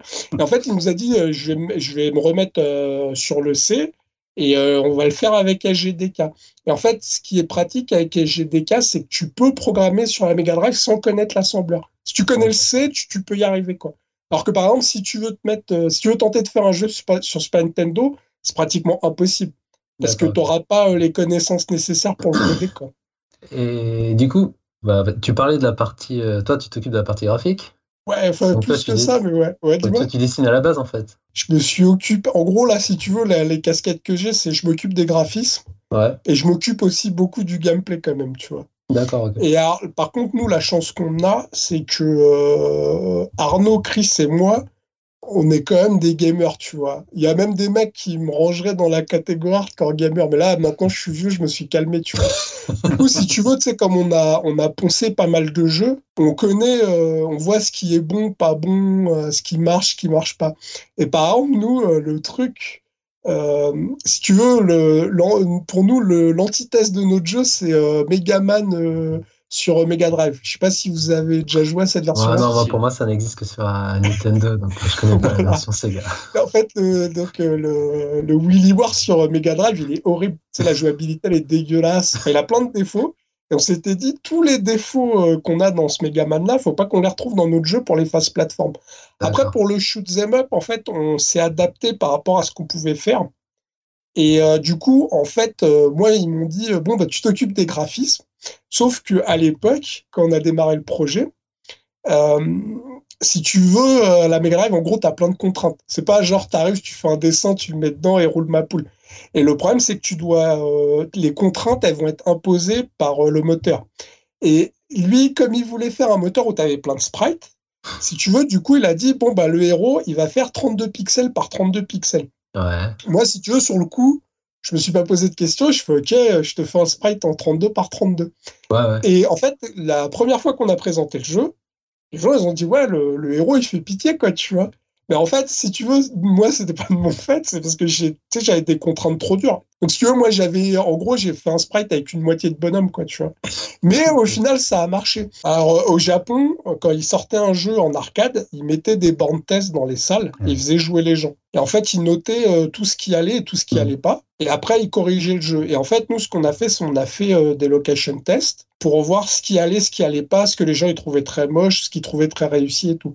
Et du coup, en fait, euh, ouais, je m'occupe des graphismes. Mais en fait, tu as tellement de contraintes que t'es vraiment pieds et, et, et, et mains liés, tu, tu peux vraiment pas faire ce que tu veux en fait, tu vois. Mais quand tu, parlais du gameplay, du coup, est-ce que euh, vous avez essayé, est-ce que c'est toujours la, contrainte Et ça, ça entraînera une deuxième question que j'aurai juste après, mais est-ce que vous avez fait du coup un gameplay euh, vraiment old school euh, à la Ghosts and Goblins où tu sautes et tu galères Ou est-ce que vous vous êtes dit, tiens, on va quand même faire un, des gameplays, parce que c'est quand même un jeu un peu hybride Est-ce que vous avez fait des gameplays qui s'apparentent quand même à- à- au jeu actuel? Alors ouais, on a. En fait, ce qui s'est passé, c'est quand on a fait nos premiers tests, on a fait ça en cercle fermé avec des amis. En fait, on a corrigé la jouabilité pour qu'elle soit parfaite. Alors, on a fait ça avec des, gros joueurs, tu vois, qui nous disaient ça c'est pourri, ça ça va pas, ça c'est injouable, ça ça marche pas. Euh, et ensuite, ce qui s'est passé, c'est j'ai fait tester le jeu aux gens et je me suis aperçu que c'était méga giga dur de ouf. tu vois, ils galéraient comme des oufs. Et du coup, ce que j'ai fait, c'est euh, j'ai dit à Arnaud, on va faire un système euh, comme dans les nouveaux jeux. Donc en fait, si tu veux, quand tu joues au jeu, tu as des vies infinies. Donc tu peux mourir autant de fois que tu veux. Et en fait, ton score, ça va être le nombre de temps que tu as passé pour euh, finir les niveaux et le jeu, et le nombre de vies que tu as perdu. En fait, plus ton score, il va, enfin, plus, euh, plus tu vas perdre de vie, plus tu vas perdre du temps, et plus la fin du jeu, elle va être pétée, en fait. Donc, en fait, euh, ça, ça, et, alors, le, ça a un avantage, c'est qu'en fait, nous, on- enfin, moi, j'ai remarqué que sur Internet, les gens, ils, se basaient, ils adoraient le speedrun. Chez, vous, vous connaissez, vous savez ce que c'est. Voilà. Et du coup, je me suis dit que tout le jeu, on allait le baser euh, sur du speedrun. Et du coup, euh, on a orienté le gameplay autour de ça. Donc, tu peux, le, tu peux faire le jeu euh, en mourant 500 fois. Tu le finiras, mais tu seras mort 500 fois. Et à la fin, on te dira, euh, t'es mort 500 fois, t'es qu'une merde. Et du coup, soit tu vas dire, oh, ben, je l'ai fini, je m'en fous. Soit tu vas dire, putain, non, faut que je le recommence, j'ai pas eu la vraie fin. Enfin, tu vois. Et on a vraiment basé ça là-dessus. Donc, je pense que ça, à l'époque, ça, ça existait pas. Et bah, du coup, je voudrais juste revenir sur la partie graphique, c'est ce qui m'intéresse. Ouais, excuse-moi. En termes de traitement, euh, enfin, je vais parler technique, t'as, euh, c'est la première fois que tu bosses sur du pixel en fait. Parce que toi, tu, Euh, Ouais, alors, tu dessines sur du papier ou du numérique, je suppose. Ouais, en fait, moi, ce qui s'est, alors, ce qui s'est passé, c'est de temps en temps avec Paint, je m'amusais à faire des sprites. Sauf que euh, quand tu fais tes sprites euh, sur Paint ou, euh, ou sur Photoshop ou quoi, t'as Ouais. pas de contraintes. tu. Ouais, c'est ouais. Donc là, sur- je, je sais pas si tu connais un peu les, les contraintes de la Mega Drive, non? Non, pas du tout. Alors, en gros, un sprite, il a le droit qu'à qu'à 16 couleurs. Ouais. Et parmi ces 16 couleurs, si c'est un sprite qui va être affiché dans le jeu, il faut qu'il ait une couleur qu'on appelle la transparence. Donc en fait, cette couleur, quand tu, tu vas dire à la Mega Drive que cette couleur-là, en fait, euh, bah, quand elle est affichée à l'écran, il n'y a rien. Donc ça veut dire que c'est comme si c'était ton calque. Donc du coup, avec tes 16 couleurs, il faut que tu fasses ton bonhomme. Ouais. Sauf que quand tu es dans le jeu, tu es limité. En fait, ton écran, tu vas être limité à 4 palettes de 16 couleurs. Et du coup, si tu veux, le problème que tu vas avoir, c'est que par exemple, quand tu vas faire ta palette, tu vois le, le hub, là où il y a les vies, euh, Ouais. tu sais, les vies, le score et tout ça, bah celui-là, il va rester pareil pendant tout le jeu. Donc, tu peux pas lui bloquer une palette pour lui. Je sais pas si tu vois ce que je veux dire. Ouais, je vois. Parce que sinon, tu perds une palette. Donc, par exemple, nous, ce qu'on a fait, c'est. Moi, j'avais fait le héros. Après, il me fait Putain, ouais, mais on fait comment pour le hub On va pas niquer une palette. Je fais Bon, bah, je vais utiliser la palette du héros pour faire le hub. Après, il me dit Ah ouais, mais euh, le problème, c'est que les plateformes, si on s'amuse à les refaire pour chaque niveau, on va soit on va perdre une palette, soit ça va nous faire rajouter un sprite. Donc, par exemple, toutes les plateformes, elles ont la même palette que le, que le héros. Et du coup, tu es obligé de jongler avec ça, tu vois. D'accord. ok. Et au début, si t'as pas prévu ça en amont, Ouais. tu te retrouves vite dans la merde parce que tu te fais putain merde comment je vais faire pour faire ça? Et nous, par exemple, le premier reproche qu'on nous avait fait, c'était au début quand on, on gérait pas très bien. Il nous avait dit ouais euh, graphiquement c'est moche parce que c'est très monochrome. Mais en fait c'est parce qu'on avait fait n'importe quoi avec les palettes. Et du coup, on- une fois qu'on a compris le système, qu'on a compris comment swapper de palettes, comment euh, tu sais, euh, qu'est-ce que tu peux garder, qu'est-ce que tu peux virer et tout, on a commencé à s'améliorer. Et, et du coup, tu es super frustré parce que toi, dans ta tête, tu dis putain, je vais faire un truc de dingue. Tu, tu, tu tapes ton délire et tout, et puis tu vois qu'en fait, tu es super limité et que tu peux pas faire n'importe quoi. Donc, on va dire que euh, il y a, euh, c'est un mix entre l'artistique et l'industriel. D'accord. C'est, c'est, euh, j'ai j'ai envie de te dire, c'est du dessin d'usine. Si tu vas arriver, le mec il va dire, ok, tu veux décider, c'est cool, mais les contraintes, c'est Ouais, ça, ça, ça, ça, ça, et t'as pas le choix, tu vois. Et du coup, euh, c'est toi qui as créé toute la DA, tout ce qui est car design, euh, Ouais, décor, ouais, tout ça, c'est de toi de A à Z en fait. C'est toi Ouais, bah, bah, c'est pareil, tu vois, pour euh, la DA, j'ai fait une grosse connerie, tu vois. En fait, je te raconte- moi, je suis fan de. Je sais pas si vous connaissez Metal Hurlant. Les vieux Ouais, bah magazines. ouais, bah ouais, bien sûr. Voilà. Complètement, ouais. Ah, tu sais, moi, je suis fan de Metal Hurlant. euh, tu vois, je suis fan d'ABC Warrior. euh, je suis fan des vieux trucs. Je suis fan d'Akira. Je suis un dingue Ah, bah, d'Akira. Akira, ouais. Je- Et, euh, et en fait, si tu veux, je voulais que, que le jeu ait cette touche-là. Le problème, c'est que t'es limité. Et du coup, je m'étais dit, putain, oh, je vais pas m'amuser à faire un- du Cara design pour essayer après de le porter sur la Mega Drive, parce que Mhm. je vais être frustré. Je me suis dit, vas-y, ce que je vais faire, c'est je vais démarrer directement en pixel art. Je vais faire mon pixel et tout, et ensuite, je ferai mon Cara design du pixel art. Comme ça, au moins, je serai pas dégoûté. En fait, c'est une connerie parce que moi, je dessinais direct en me disant, vas-y, euh, je fais mon truc et tout. Euh, on le testait avec Arnaud, on se disait, euh, ouais, c'est pas mal, tu vois. Après, on montrait aux gens, les mecs, ils disaient, putain, c'est moche. Je fais, ok, bah, je recommence. Et en fait, si tu veux, il y a des sprites, je te mens pas, j'ai dû les refaire au moins 30 fois, quoi. Alors que si, peut-être, j'avais fait un design avant, j'avais, je m'étais dit, putain, je veux, je veux tous les détails que je veux, le truc et tout, et que j'aurais essayé de le porter euh, avec les contraintes, ça aurait pas rendu comme mon dessin, mais euh, je serais pas allé au pif, euh, tu sais, dans des mauvaises directions, quoi. Et alors, du Ouais. coup, après, ce qui s'est passé, moi, je lui, a- je lui avais dit, en gros, comment je voulais que le jeu, il se déroule. Donc, lui, il Ouais. était d'accord avec moi. Sauf que Arnaud, lui, c'est un psychopathe. Si tu l'écoutais, c'est dans le jeu, t'aurais eu un Tetris, euh, un, Mario Paint. Enfin, je lui ai dit, non, on peut pas partir en couille comme ça. Du coup, on a juste fait une phase moto, parce que, comme je te disais, je kiffe Akira. L'a l'a Donc, la euh, il y a un moment donné, tu- enfin là, il y a pas, les gens l'ont pas vu. Il y a quelques mecs qui l'ont testé au dernier euh, location test qu'on a fait. À un moment, tu montes dans un gros méca et tu te bats contre un monstre qui monte. Tu Ah, il- bon, tu montes une tour, ouais. C'est Et en contrat. fait, là, donc ces trucs-là, ce qui s'est passé, si tu veux, c'est on a bossé. Je sais pas si vous connaissez euh, Batman et Robin sur Mega Drive. Ah Attends, ouais, bah, le jeu, de, jeu de malade, quoi, techniquement. Bah, en fait, c'est un jeu de malade, mais si tu veux, il a été fait par euh, Clockwork Turtles. En fait, c'est des mecs, ils s'en battaient les couilles de Batman. Ouais, bah ouais, ça voit, hein, c'est juste qu'ils voulaient se faire kiffer. et faire Voilà, et en fait, ce qui s'est passé, c'est qu'ils avaient un codeur qui est complètement qui était complètement fou avec eux. Maintenant, il tient un pub. Voilà. Et, euh, et en fait, le gars, si tu veux, c'est il trouvait des effets. Et il allait les voir, il disait, Eh, les gars, j'ai trouvé un effet, euh, qu'est-ce qu'on fait avec? Et en fait, si tu veux, tout le jeu, il est basé là-dessus. C'est pour ça que le jeu, c'est Nawak, t'as des stages qui durent un quart d'heure. Ouais, des ça n'a rien à voir avec la licence, quoi. en fait. Ouais, voilà. Et du coup, nous, si tu veux, il s'est un peu passé la même chose. C'est genre, euh, tu vois, Arnaud, il venait, il faisait, Eh, regarde, j'arrive à faire ça. Et après, il me fait, vas-y, viens, on fait un boss avec. Et sauf que, comme moi, j'étais derrière à m'occuper du gameplay et que lui aussi, euh, il s'occupait du gameplay, on a réussi à équilibrer le jeu. Et en fait, ce qui est rigolo, c'est que, euh, une fois de plus, c'est comme je te dis, c'est un peu comme si c'était de l'artistique, mais industriel. Tu sais, tu te plies aux contraintes, tu fais ton truc, tu fais tester, tu vois si ça plaît. Et en fait, moi, j'ai, ce que j'ai kiffé, vraiment, c'est que quand euh, je l'ai ramené à Rouen, euh, tu sais, pour le premier location test, je te mens pas, j'étais en stress. Je me suis dit, si quand les mecs, ils testent le jeu, ils me disent que c'est de la merde, limite, je m'étais dit, on arrête, ça sert à rien de Ah ouais, continuer, tu sais, d'accord. tu, tu passes des heures et des heures, et si c'est les mecs qui te disent que c'est moisi, t'arrêtes, tu vois. Mm. Et du coup, on a fait tester le jeu. Et alors déjà, le premier truc que j'ai kiffé, c'est qu'il y en a deux qui sont venus, ils ont testé le jeu. Ils m'ont dit, ah, c'est beau, le jeu, il est mortel et tout. Euh, En réalité, ils m'ont dit les, ce qu'ils aimaient pas dedans, donc j'y avais pris des notes. Et ils me disent, euh, comment euh, est-ce qu'on sait euh, pour l'acheter? Et je leur dis, bah, faut, faut, faut, je- j'en parlerai sur ma chaîne. Après, ils me font, ah, t'as une chaîne. Et en fait, ils savaient même pas qui j'étais, si tu veux. Tu sais, eux, ils étaient venus juste pour tester le jeu, ils en avaient rien à foutre. Tu sais, ils connaissaient pas ma chaîne, donc tu sais, ils avaient pas d'affect vis-à-vis de moi. Ah ouais. C'est pour eux, j'étais un inconnu, quoi. Et j'ai kiffé, parce qu'ils ont vraiment kiffé le jeu. Ah ouais, Et ouais, il y a- et il y, a un autre mec qui est venu derrière. Pareil, il a testé.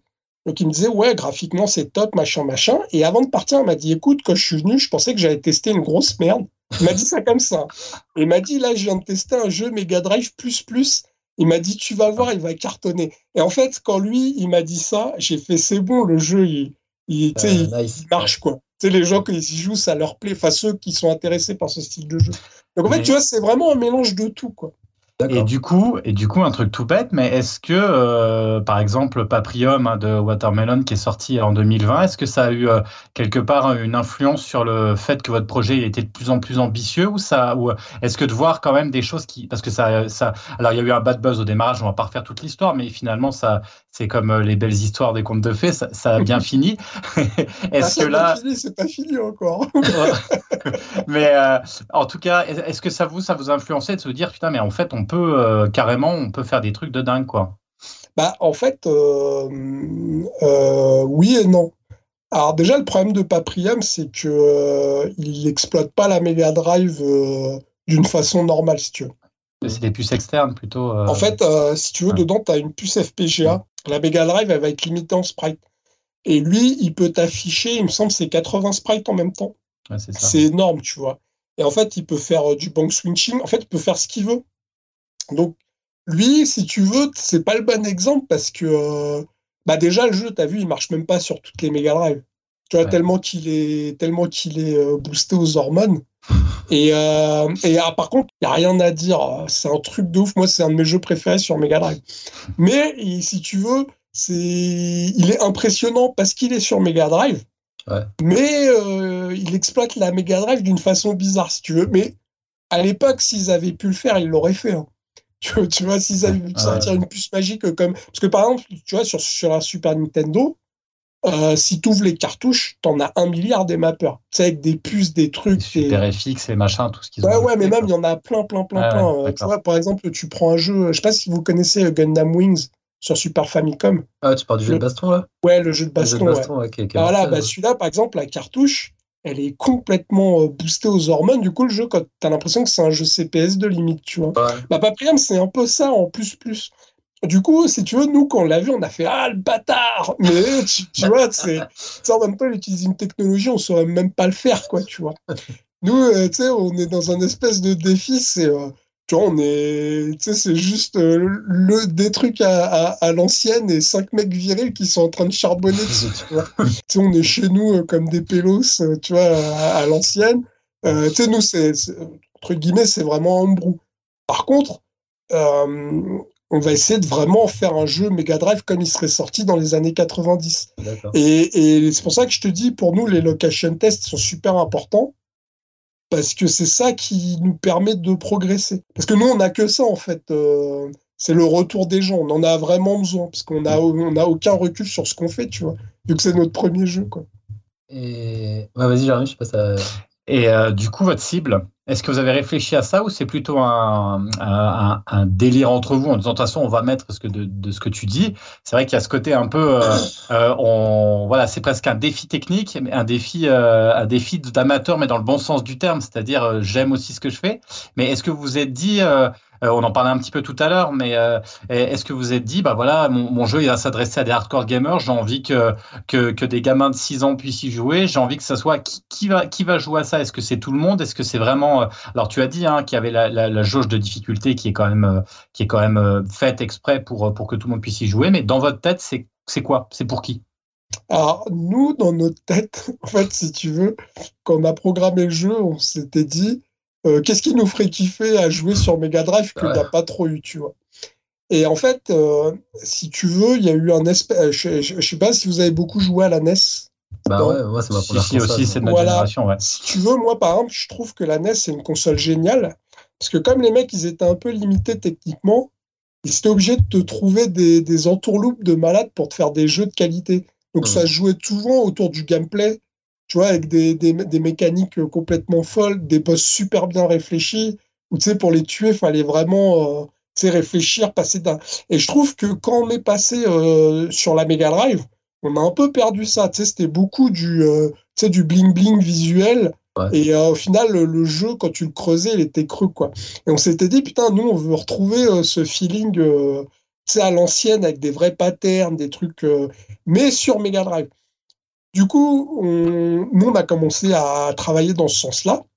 Et en fait, comme je te disais, quand on a fait le premier location test, c'était à Rouen. C'était une boutique, euh, tu sais, c'était la boutique Matos Game. Donc, c'était une boutique euh, de, de mecs qui achètent des vieux jeux. Tous ceux qui ont joué au jeu, ils ont kiffé, tu vois. Donc, moi, j'étais content. C'était, une putain de journée et tout. Du coup, euh, Matos Game m'ont dit bon, bah, euh, on va aller à la Turto Geek Convention. Euh, je t'ai pris un stand. Donc, ramène ton jeu, comme ça, tu pourras le faire tester. Et là, mon gars, là, ça a été la douche froide. Parce qu'en en fait, dans ce salon, c'était que des gens, euh, tu sais, qui venaient acheter, euh, je sais pas moi, des, des, des figurines pour leur môme ou euh, Ouais. tu sais, qui venaient par nostalgie ou tu vois. Et quand tu les mettais devant le jeu, ils galéraient. Et tous, ils m'ont dit, putain, c'est trop dur. Et je leur ai dit, ouais, mais c'est parce que vous êtes plus habitués. Et là, c'était compliqué, tu vois. Tu voyais que c'était pas adressé à eux, quoi. Euh, après, dans le lot, il y avait, il y a, pour une, petite anecdote rigolote, t'as un mec qui se pointe et tout, et il me dit, ah, c'est quoi ce truc sur Mega Drive? Alors, tu sais, je lui explique le concept, le projet et tout. Et je lui dis, bah, installez-vous. Il me fait, non, mais moi, la Mega Drive, ça fait 20 ans, j'y ai pas joué.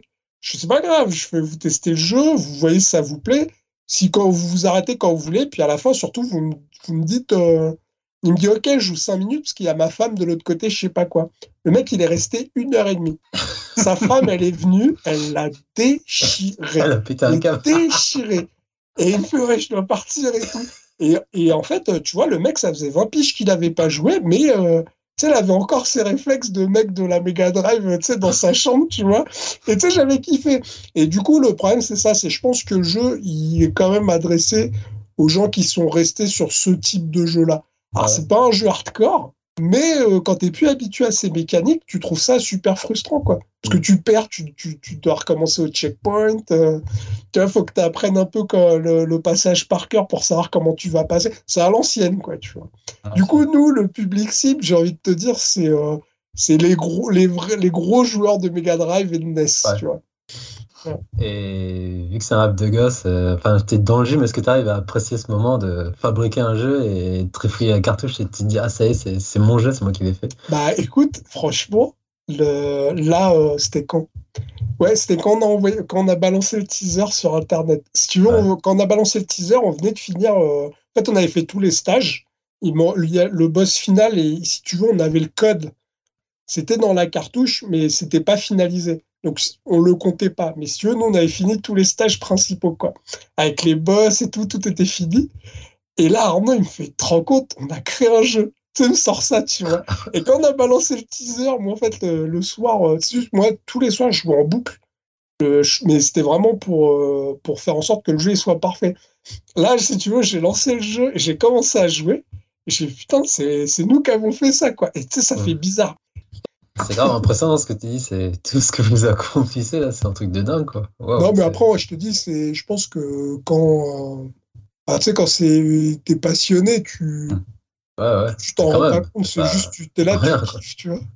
Quand je parlais Ouais, d'artisan tout à l'heure, c'est quand même, il y a, il y a un côté très, euh, très artisan. euh, c'est- c'est c'est génial en fait, ce côté euh, amateur, euh, pas pro, mais encore une fois, je dis amateur dans le bon sens du terme, c'est-à-dire tellement passionné qu'on a envie d'aller au bout du délire. Et c'est euh, c'est génial parce que finalement, on fait revivre euh, autrement euh, le jeu et on en parle souvent avec Yao, toujours euh, ces, ces espèces de guéguerres entre le- les consoles next-gen et les, le, le gameplay, quid du, du gameplay, quid du graphisme et tout.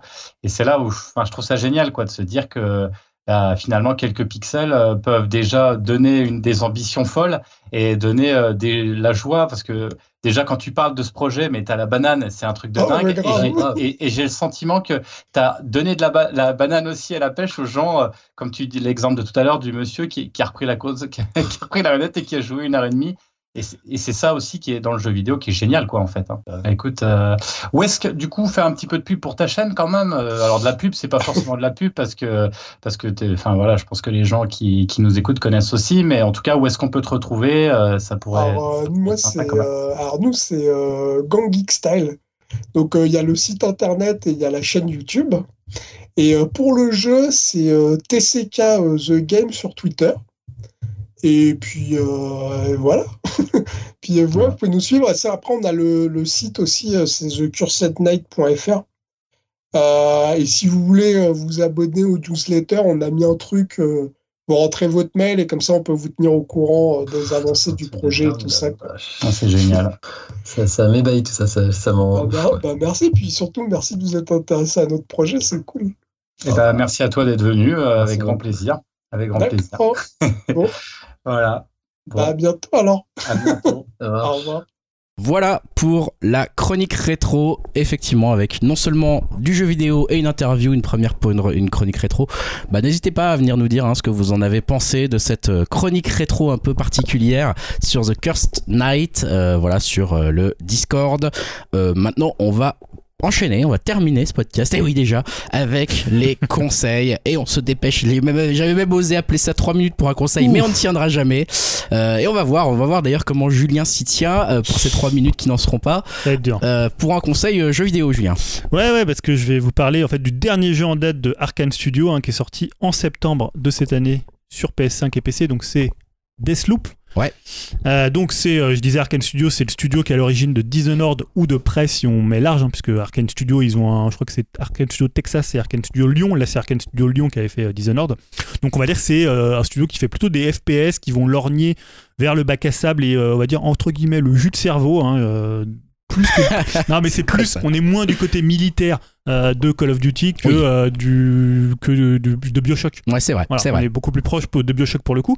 Euh, pour le coup, bah, pourquoi je voulais vous en parler? Parce que le, voilà, moi, c'est vraiment ce que j'aime chez Arkane Studios, c'est leur style, c'est leur façon, bah, bien à eux de travailler le level design, la narration, et surtout de donner les clés aux joueurs d'un univers pour qu'ils l'expérimentent et s'amusent. hein. C'est souvent un peu des jeux à la fois très scénarisés et en même temps assez bac ce qui n'est pas si courant euh, dans, euh, dans l'univers du jeu vidéo, peut-être plus que Bioshock est moins un jeu bac à sable que un jeu comme Dishonored, mais en même temps ils arrivent à mêler narration et euh, gameplay presque environnemental. Et en même temps, bah, Deathloop, on en a parlé avant quand il y avait des bandes annonces, quand ils le présentaient, bah, c'est un jeu qui restait quand même assez mystérieux. Euh, la com, elle était, je trouve qu'ils avaient un peu de mal à expliquer le concept. On savait pas si c'était du solo, on savait pas si c'était finalement du multi parce qu'on voyait ces deux assassins, donc là c'était Colt et, Juliana qui s'affrontaient. Donc c'était un peu mystérieux. Je trouve qu'ils l'ont pas extrêmement bien vendu. Je sais pas trop si le jeu marche. Apparemment, oui quand même. Donc peut-être que la com était bonne de ce côté-là. Mais voilà, moi j'avais du mal à me positionner sur le jeu parce que je savais pas trop, à part la DA qu'on trouvait assez, euh, assez intéressante. Voilà, donc pour le coup, c'est purement et vraiment un jeu solo narratif avec D'accord. une petite composante euh, multi puisque un joueur externe pourra incarner Juliana et venir dans ta partie pour t'affronter. D'accord. Voilà. Moi ça je l'ai pas fait puisque je ne suis pas abonné PS Plus donc là pour l'instant je me contente exclusivement du jeu euh, solo. Alors évidemment pourquoi je fais ce conseil? C'est parce que déjà qu'est-ce que c'est Deathloop? Le- le titre dit tout c'est une boucle temporelle.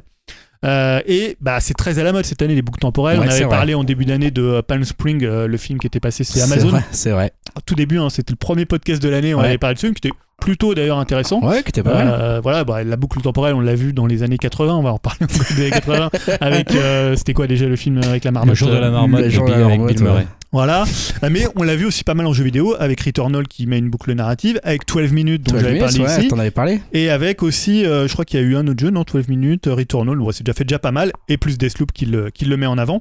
Euh, bah, je trouve que la boucle temporelle, ça permet pas mal de fantaisie dans la narration, dans le gameplay, dans l'environnement, dans les thématiques. Donc là, on incarne Colt, hein, c'est un type apparemment un peu euh, bah, du front, qui va se réveiller sur une plage euh, du Nil, euh, du, du Nil qu'on- qui s'appelle Black Reef. hein. on est apparemment coincé sur cette île, et bah, évidemment, comme c'est une boucle temporelle, il revit inlassablement cette même journée.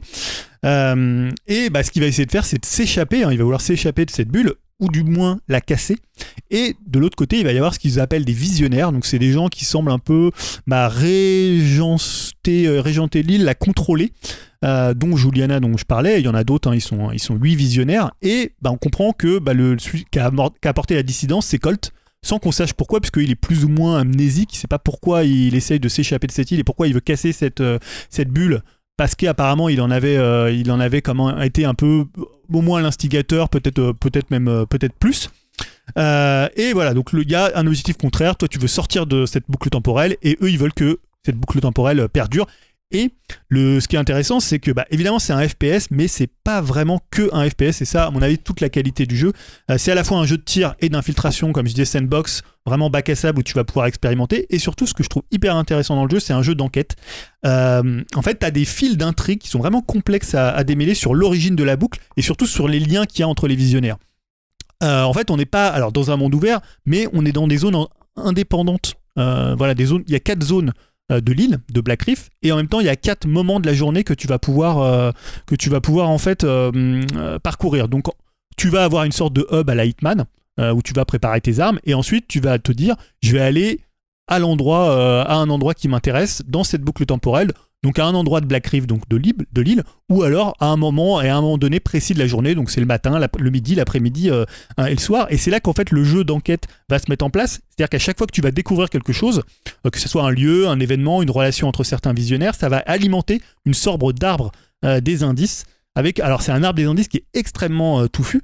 Donc en fait, tu vas pouvoir suivre des pistes en allant au bon endroit, au bon moment. Je donne un exemple concret, c'est-à-dire tu vas t'apercevoir qu'il y a deux visionnaires qui ont une histoire d'amour entre eux. Tu vas le découvrir en écoutant une audio ou en lisant un mémo. Et ça va faire apparaître dans ton arbre euh, des, euh, de l'intrigue, dans ton arbre des, euh, des, des liens. Ouais. Euh, ça va faire apparaître en fait que bah, tu vas apprendre que le matin, sur cette partie de l'île de Black Reef, ils se retrouvent. Et donc tu vas aller là, parce que le but au bout d'un moment, ça va être de tuer les huit visionnaires au même moment pour casser la boucle. Hmm. Et donc à chaque fois que tu découvres quelque chose, ça amène un indice dans l'espèce de grand arbre gigantesque de toutes les possibilités Au et de tous les liens. dans la même journée ou au même moment? Il faut tuer les 8. Alors il faut tuer les, les 8 dans la même journée. Ah oui. Au ouf. même moment, c'est-à-dire que l'idée ça va être qu'à un moment tu arrives à les réunir au même endroit, Ah oui. voilà, en euh, démêlant un peu tous les fils. C'est ce concept en fait de trouver des indices qui vont t'amener d'autres indices C'est intéressant. qui fonctionne hyper bien dans un jeu, tu vois, qui est à la fois bac à sable et à la fois, euh, et à la fois narratif. Et c'est hyper malin parce que finalement, tu as cette histoire qui reste quand même linéaire et en même temps, bah, tu peux choisir ton ordre. Tu te dis, bah non, euh, je peux. Parce que tu peux avancer euh, le, le temps, tu peux passer Ouais. à la journée suivante et te réveiller. Euh, donc tu vas perdre tes armes un peu comme un roguelite, sauf que tu vas pouvoir avoir des éléments pour les conserver. Euh, tu vas pouvoir conserver à la fois tes pouvoirs, à la fois tes armes, à la fois tes, ce qu'ils appellent des breloques. Donc ça c'est hyper bien foutu, mais c'est surtout cette euh, manière en fait d'abor- d'aborder le narratif dans le jeu vidéo. C'est-à-dire on a presque un côté euh, Lost. Euh, t'as plein d'énigmes dans l'île, t'as des portes, tu sais pas pourquoi elles sont fermées, t'as des endroits, tu sais pas ce que c'est, donc tu vas vraiment apprendre en partant du côté vraiment amnésique à arriver à un moment où tu vas comprendre les liens qu'il y a entre les personnages, que toi tu faisais avant, pourquoi tu veux casser cette boucle, pourquoi ils ont mis une boucle. Et en fait, je trouve ça hyper malin de le faire par ce que tu découvres. Ouais. Donc tu vois, Ouais, c'est pas mal. hein. et alors après, voilà, le dernier point que je voulais aborder, c'est le côté, bah, la, maestri- la maestria d'Arkane Studio, c'est-à-dire que techniquement, c'est pas techniquement le jeu, mais pas forcément une claque, mais artistiquement, il y a un côté un peu James Bond, un côté années 70, il y a un humour aussi un peu assez rentre dedans qui fonctionne euh, pour le coup hyper bien.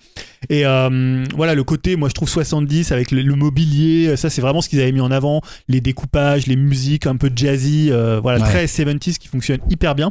Et euh, notamment aussi tout ce qu'ils font euh, visuellement, c'est-à-dire dans euh, il y a, tu as des, par exemple des, euh, des, des phrases que tu peux te dire à toi-même ou des messages que tu vas avoir qui sont écrits sur les murs, écrits sur les objets. Il y a énormément de choses de, de- tu vois, de narration environnementale. En même temps, il y a beaucoup de mémos un peu, bah ça c'est plus l'héritage Bioshock, la façon dont tu peux raconter une histoire. Et euh, voilà, c'est vraiment un jeu dans lequel, alors faut pas, c'est pas un jeu qu'il faut traverser, c'est un jeu dans lequel il faut prendre son temps, faut t'y perdre, faut essayer de voir un peu les connexions, tu vois, un peu comme euh, euh, on parlait des films de scénaristes, mais un peu comme dans Zodiac quand il met euh, tous les Ouais. trucs, euh, voilà, tous les, les C'est indices. sympa ça. Et là, à un moment, tu es dans ton arbre des, t'es dans ton arbre des, des indices et tu te dis ah ouais tiens lui il a il a retrouvé elle. Là, j'ai appris que dans ce mémo là, elle elle avait faim. Tu vois, tu vas commencer mentalement à reconstituer totalement l'histoire de cette île par rapport à ce que tu trouves. Donc ça va te vraiment t'inciter à fouiller partout et à comprendre en fait ce qui se passe. Et en même temps, ça reste un jeu euh, purement euh, bac à sable parce que le truc c'est qu'au bout d'un moment, quand tu refais la journée plusieurs fois, bah, tu connais les lieux. Donc Mm. tu as un avantage sur les ennemis.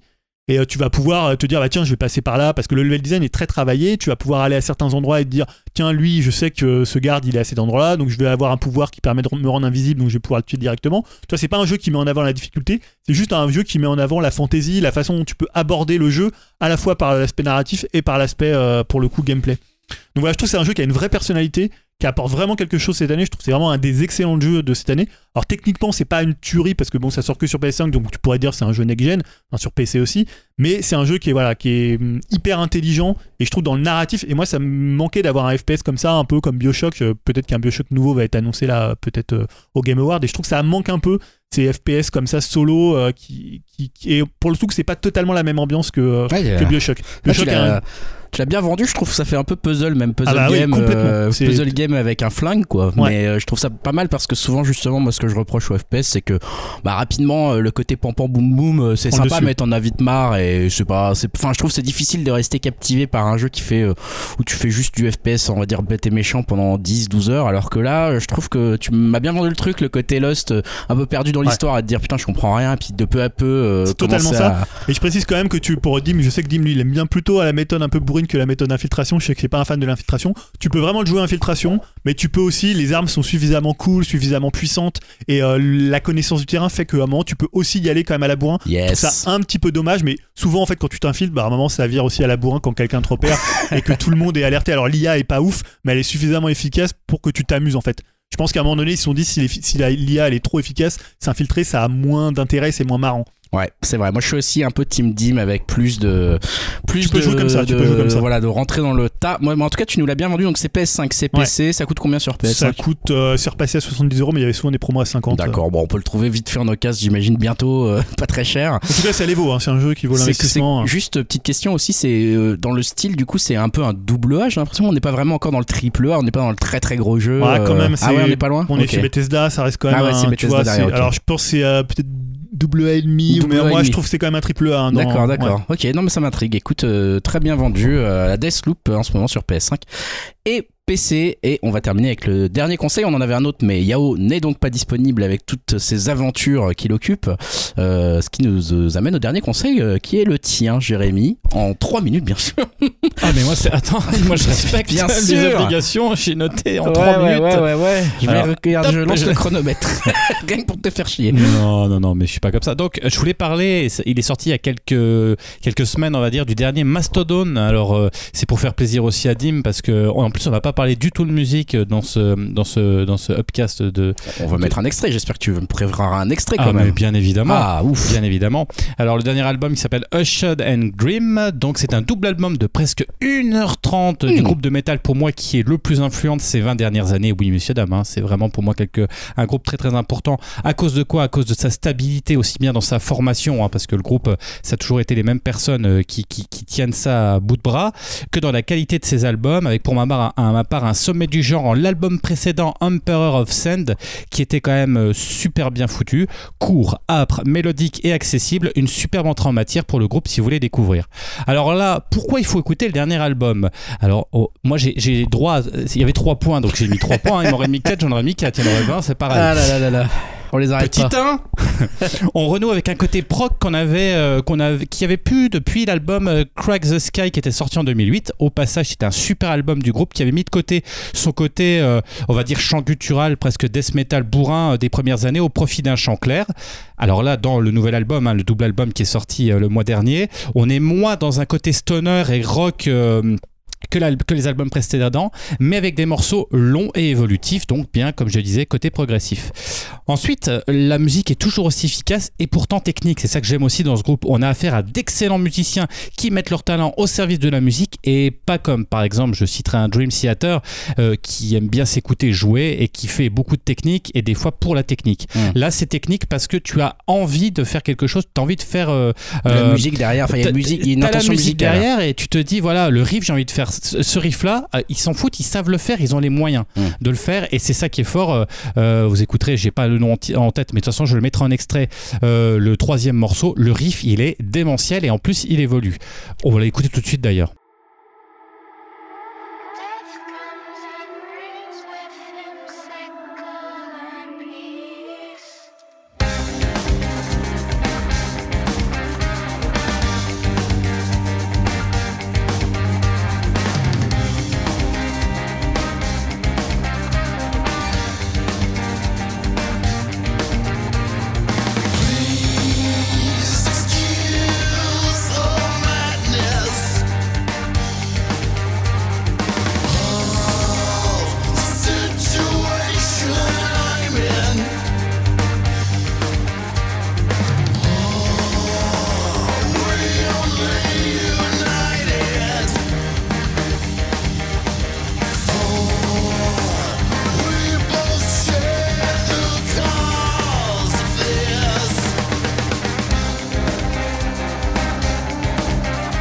Et enfin, dernière raison pourquoi il faut écouter l'album, et peut-être, hein, je termine forcément par mon coup de cœur, c'est toujours la mention spéciale au batteur-chanteur Brand Taylor, hein, qui évidemment euh, a un jeu de batterie de dingue, c'est péchu, il en fout partout, et en plus, il chante. Non, mais c'est un dingo, c'est ce chaud, type. ça.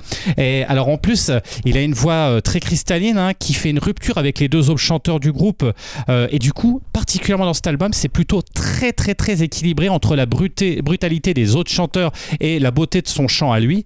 Euh, c'est vraiment très très intéressant.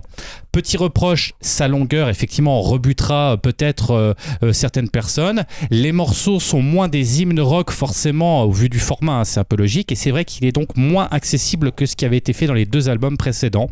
Mais lorsque l'on aime, on ne compte pas. Je vous conseille vraiment cet album. Dim, si tu l'as pas encore écouté, je ne sais pas ce que tu fais encore là. Tu devrais être Sur, euh, sur, euh, je sais pas sur quoi t'écoutes. Sur, hein. un- sur, sur ton CD. Et sur Sur ton- ton double CD de Mastodon. Ah oui, d'ailleurs, achetez-le en vinyle Non, parce mais que je vais l'écouter. c'est quand même mieux. Tu l'as pas encore écouté, toi? Non, non, pas encore. Mais Mastodon, c'est un groupe que j'aime bien, que j'ai déjà vu plusieurs fois en concert. J'ai déjà écouté quelques albums, mais euh, je sais pas pourquoi, j'ai toujours l'impression de passer un peu à côté. euh. J'ad- J'adore écouter, mais j'ai jamais non plus encore accroché à fond. Ouais. Mais celui-là, ouais, je vais, je vais essayer de vraiment d'y prêter une, une oreille vraiment attentive. En live, c'est parfois un peu compliqué aussi parce que chanter, jouer en même temps des trucs techniques, c'est pas forcément, euh, c'est pas forcément le mieux. Enfin, je trouve. euh, euh, si- Remets-toi l'album d'avant aussi. Tu verras plus plus brut de décoffrage et vache. Enfin, je pense que ça va te plaire aussi. et, et Julien, notre Et monsieur musique. Ah, oh, pardon, vas-y, Dim. Vas-y, vas-y. Bizarrement, j'ai plus écouté un groupe euh, parallèle euh, à un des chanteurs qui s'appelle Killer Be Killed. Je sais pas si tu connais. euh, Ah, je connais moins. Je connais deux noms, mais je connais moins. J'ai moins écouté. Ouais. Et euh, j'aime beaucoup la voix d'un, enfin, d'un des chanteurs. Je sais pas c'est lequel. Du coup, je, je m'y connais pas assez, mais euh, ouais. Donc du coup, ouais, je pense que je vais vraiment m'y pencher. Ça, ça m'intéresse. Je ne crois pas avoir entendu une seule note de Mastodon. Jamais De Mastodon dans ma vie. Mais je crois Mastodon. pas. Mastodon, je sais pas comment on dit. Bah écoute, ça sera grâce à ce conseil de Jérémy, peut-être Bah, maintenant. j'écouterai. C'est Ouais, chose je connaissais le, le- le nom, hein, parce que Jérémy, euh, peut-être Dim ou Jérémy, on avait déjà parlé euh, pour le coup, mais j'ai jamais entendu, je pense. Voilà, bah voilà, c'est le but de ce upcast, c'est de s'ouvrir Ouais, l'esprit. de- peut-être. J'avais bien aimé euh, euh, Ginger, c'est ça qu'on avait euh, chroniqué. euh. Ouais, ouais, on, on passe d'un, Ghostbuster à un Mastodon en partant par du Deathloop. Vous voyez qu'on continue, on va essayer de continuer cette croisade vers l'ouverture musicale. Restez euh, ouverts sur euh, vos oreilles, vos yeux, euh, vos- sur tous vos goûts. N'hésitez pas à venir nous dire ce que vous avez pensé un petit peu de ces interviews euh, avec, euh, avec notre ami, euh, comment il s'appelait? Excuse-moi, tu peux me redire son nom, euh, puisque ça a été enregistré avant. Ivan Kaiser. Yvan Kaiser qui Ouais. était ma foi fort sympathique hein. Euh, vous en avez longuement débriefé après euh, il avait effectivement l'air très sympa euh, dans ce qu'on a dans ce qu'on a pu entendre de lui Euh, venez nous dire aussi ce que vous avez pensé de Ghostbusters si on l'avait vu Euh, venez nous dire aussi si on est des vieux parisiens bobos euh, qui détestent les bodins ou je sais pas quoi Vous ou adorez. si vous vous adorez parce que vous habitez en province et que vous aimez bien les tracteurs Je pense Donc- pas a. venez nous- parler de ça sans aucun jugement, bien sûr. hein.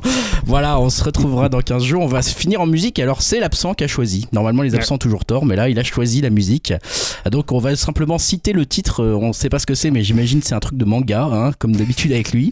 c'est Freddie Gibbs fit Jadakis et ça s'appelle Black Illuminati. Donc voilà, on va découvrir ça en même temps que vous euh, en faisant le montage de ce morceau. J'espère que c'est bien. Yao, sinon, bah voilà, c'est de ta faute. hein. Euh, Vous pourrez aller le taper sur Discord. On vous dit euh, à dans 15 jours. Et puis salut à tous. Salut à tous. Salut à tous. Slam. Used to sleep on the floor with a kill tech. Got a bag I can't bag yet because it's still wet. Reaper man, I pay him a visit, ain't paid his bills yet. Brain hemorrhage, blunt force trauma, I make him feel that. I rap and seal that. Send out the bricks that had the Nike swoop stamps. I'm just doing it for the camp. Niggas showed him to the plug, now he's shopping behind my back. Uh, one thing about that bitch Karma, she coming back. If you trapping, keep a strap close. Nowadays the shit became a trend and snake your homies out cause everybody back though, but everybody black though. I let the fiends catch a beam, used to vomit off the second hand crack smoke. Nigga got that PTSD from testing the key. Guns numb, hope I didn't purchase work from the FEDs. Cause every time I see the judge, it's like a scary movie. Fuck the court, real nigga can't do no jury duty. Internet done alter the shit to a different game now. I don't rap about dead ops, I let his name die. Shame how they blackball Kane, they scratch my name out. I pushed it longer than I expected to get my name hot. They wanna take me out this game like Shikari, Black Illuminati. Touch big rabbit, streets need a body. I got all of them leeches away from around me. You ain't rich enough to get me hit, pussy, go up the bounty. Uh, spit some cheese, bitch. Chop a scene, bitch. Blew him up, had him hugging them EMTs, bitch. Turn the witness to Stevie Wonder, ho, you ain't seen shit. Youngers on the Mando slide, this shit routine, bitch. Delta 88 with a cool knot in my tube socks. Now I push the goons through the boondocks and the coon. Penthouse in the city, my bob's giving me rooftop. Told him free my nigga G, we the hoe, let the whoops out. You feel my energy? They gon' remember me. Ain't never had a friend like me, your enemy, my enemy. Lambo crashed the whip and got placed in both shoulders. If he didn't live through that accident, this shit could've been over. Yeah, they wanna take me out this game like Shikari, Black Illuminati, Afghan doggy, straight off the poppy. I ain't trust him at the dust, I'm like Christopher Maltasani. And it hurt my heart to hurt you, but nigga, streets need a body. Yeah. I don't help these hoes, bitch, get a hobby. She ain't working and you ain't got a wifey, you got a Tommy, yeah. I got all of them leeches away from around me. Bulletproof to escalate, I got iron like Robert Downey, nigga. Yeah. Triple S exercise. Okay. Kiss. It's what we do, nigga. I don't do the chrome heart, I just do the home art. You can catch a headshot or you can catch a dome dart. Go ahead and put the kids to sleep, this the grown part. But we knew what Billboard was, we had our own chart. Strapped and they pull a call over, you take your own charge. I ain't never worked for nobody, I sold my own heart. Smoke a fat one in the back, right in my own yard. Playing dominoes with my man, he in the boneyard. Now I can pay for the jet, right on my own card. Niggas trying to go man on me, in the zone guard, hand in hand with it. I ain't never played a phone guard. Calisthenics and cardio, just trying to tone guard. Your man got the semi, but he ain't popping. My youngin' got the bricks and the Hemi, and he ain't stopping. Little extra in the beginning to get him copping. He ain't worried, cause if they get him, I get him cockring. He know not to fuck with them bitches, they get him hot then. Stay low, finish the work, he get it drop ins. They just wanna be around money, but they are not friends. Until you fall back from them, that's where the plot ends. I've been repping the apple since it was rotten. When you are golden, you can never be forgotten. They gotta ram it, you don't never let the cops in. I can have your funeral in the top 10. A lot of niggas are nice, but they are not him. There's really nothing that you can do to stop him. Call him the God MC, just like rock him. And he done took some L's, but yeah, he got wins. Wins. Motherfucker.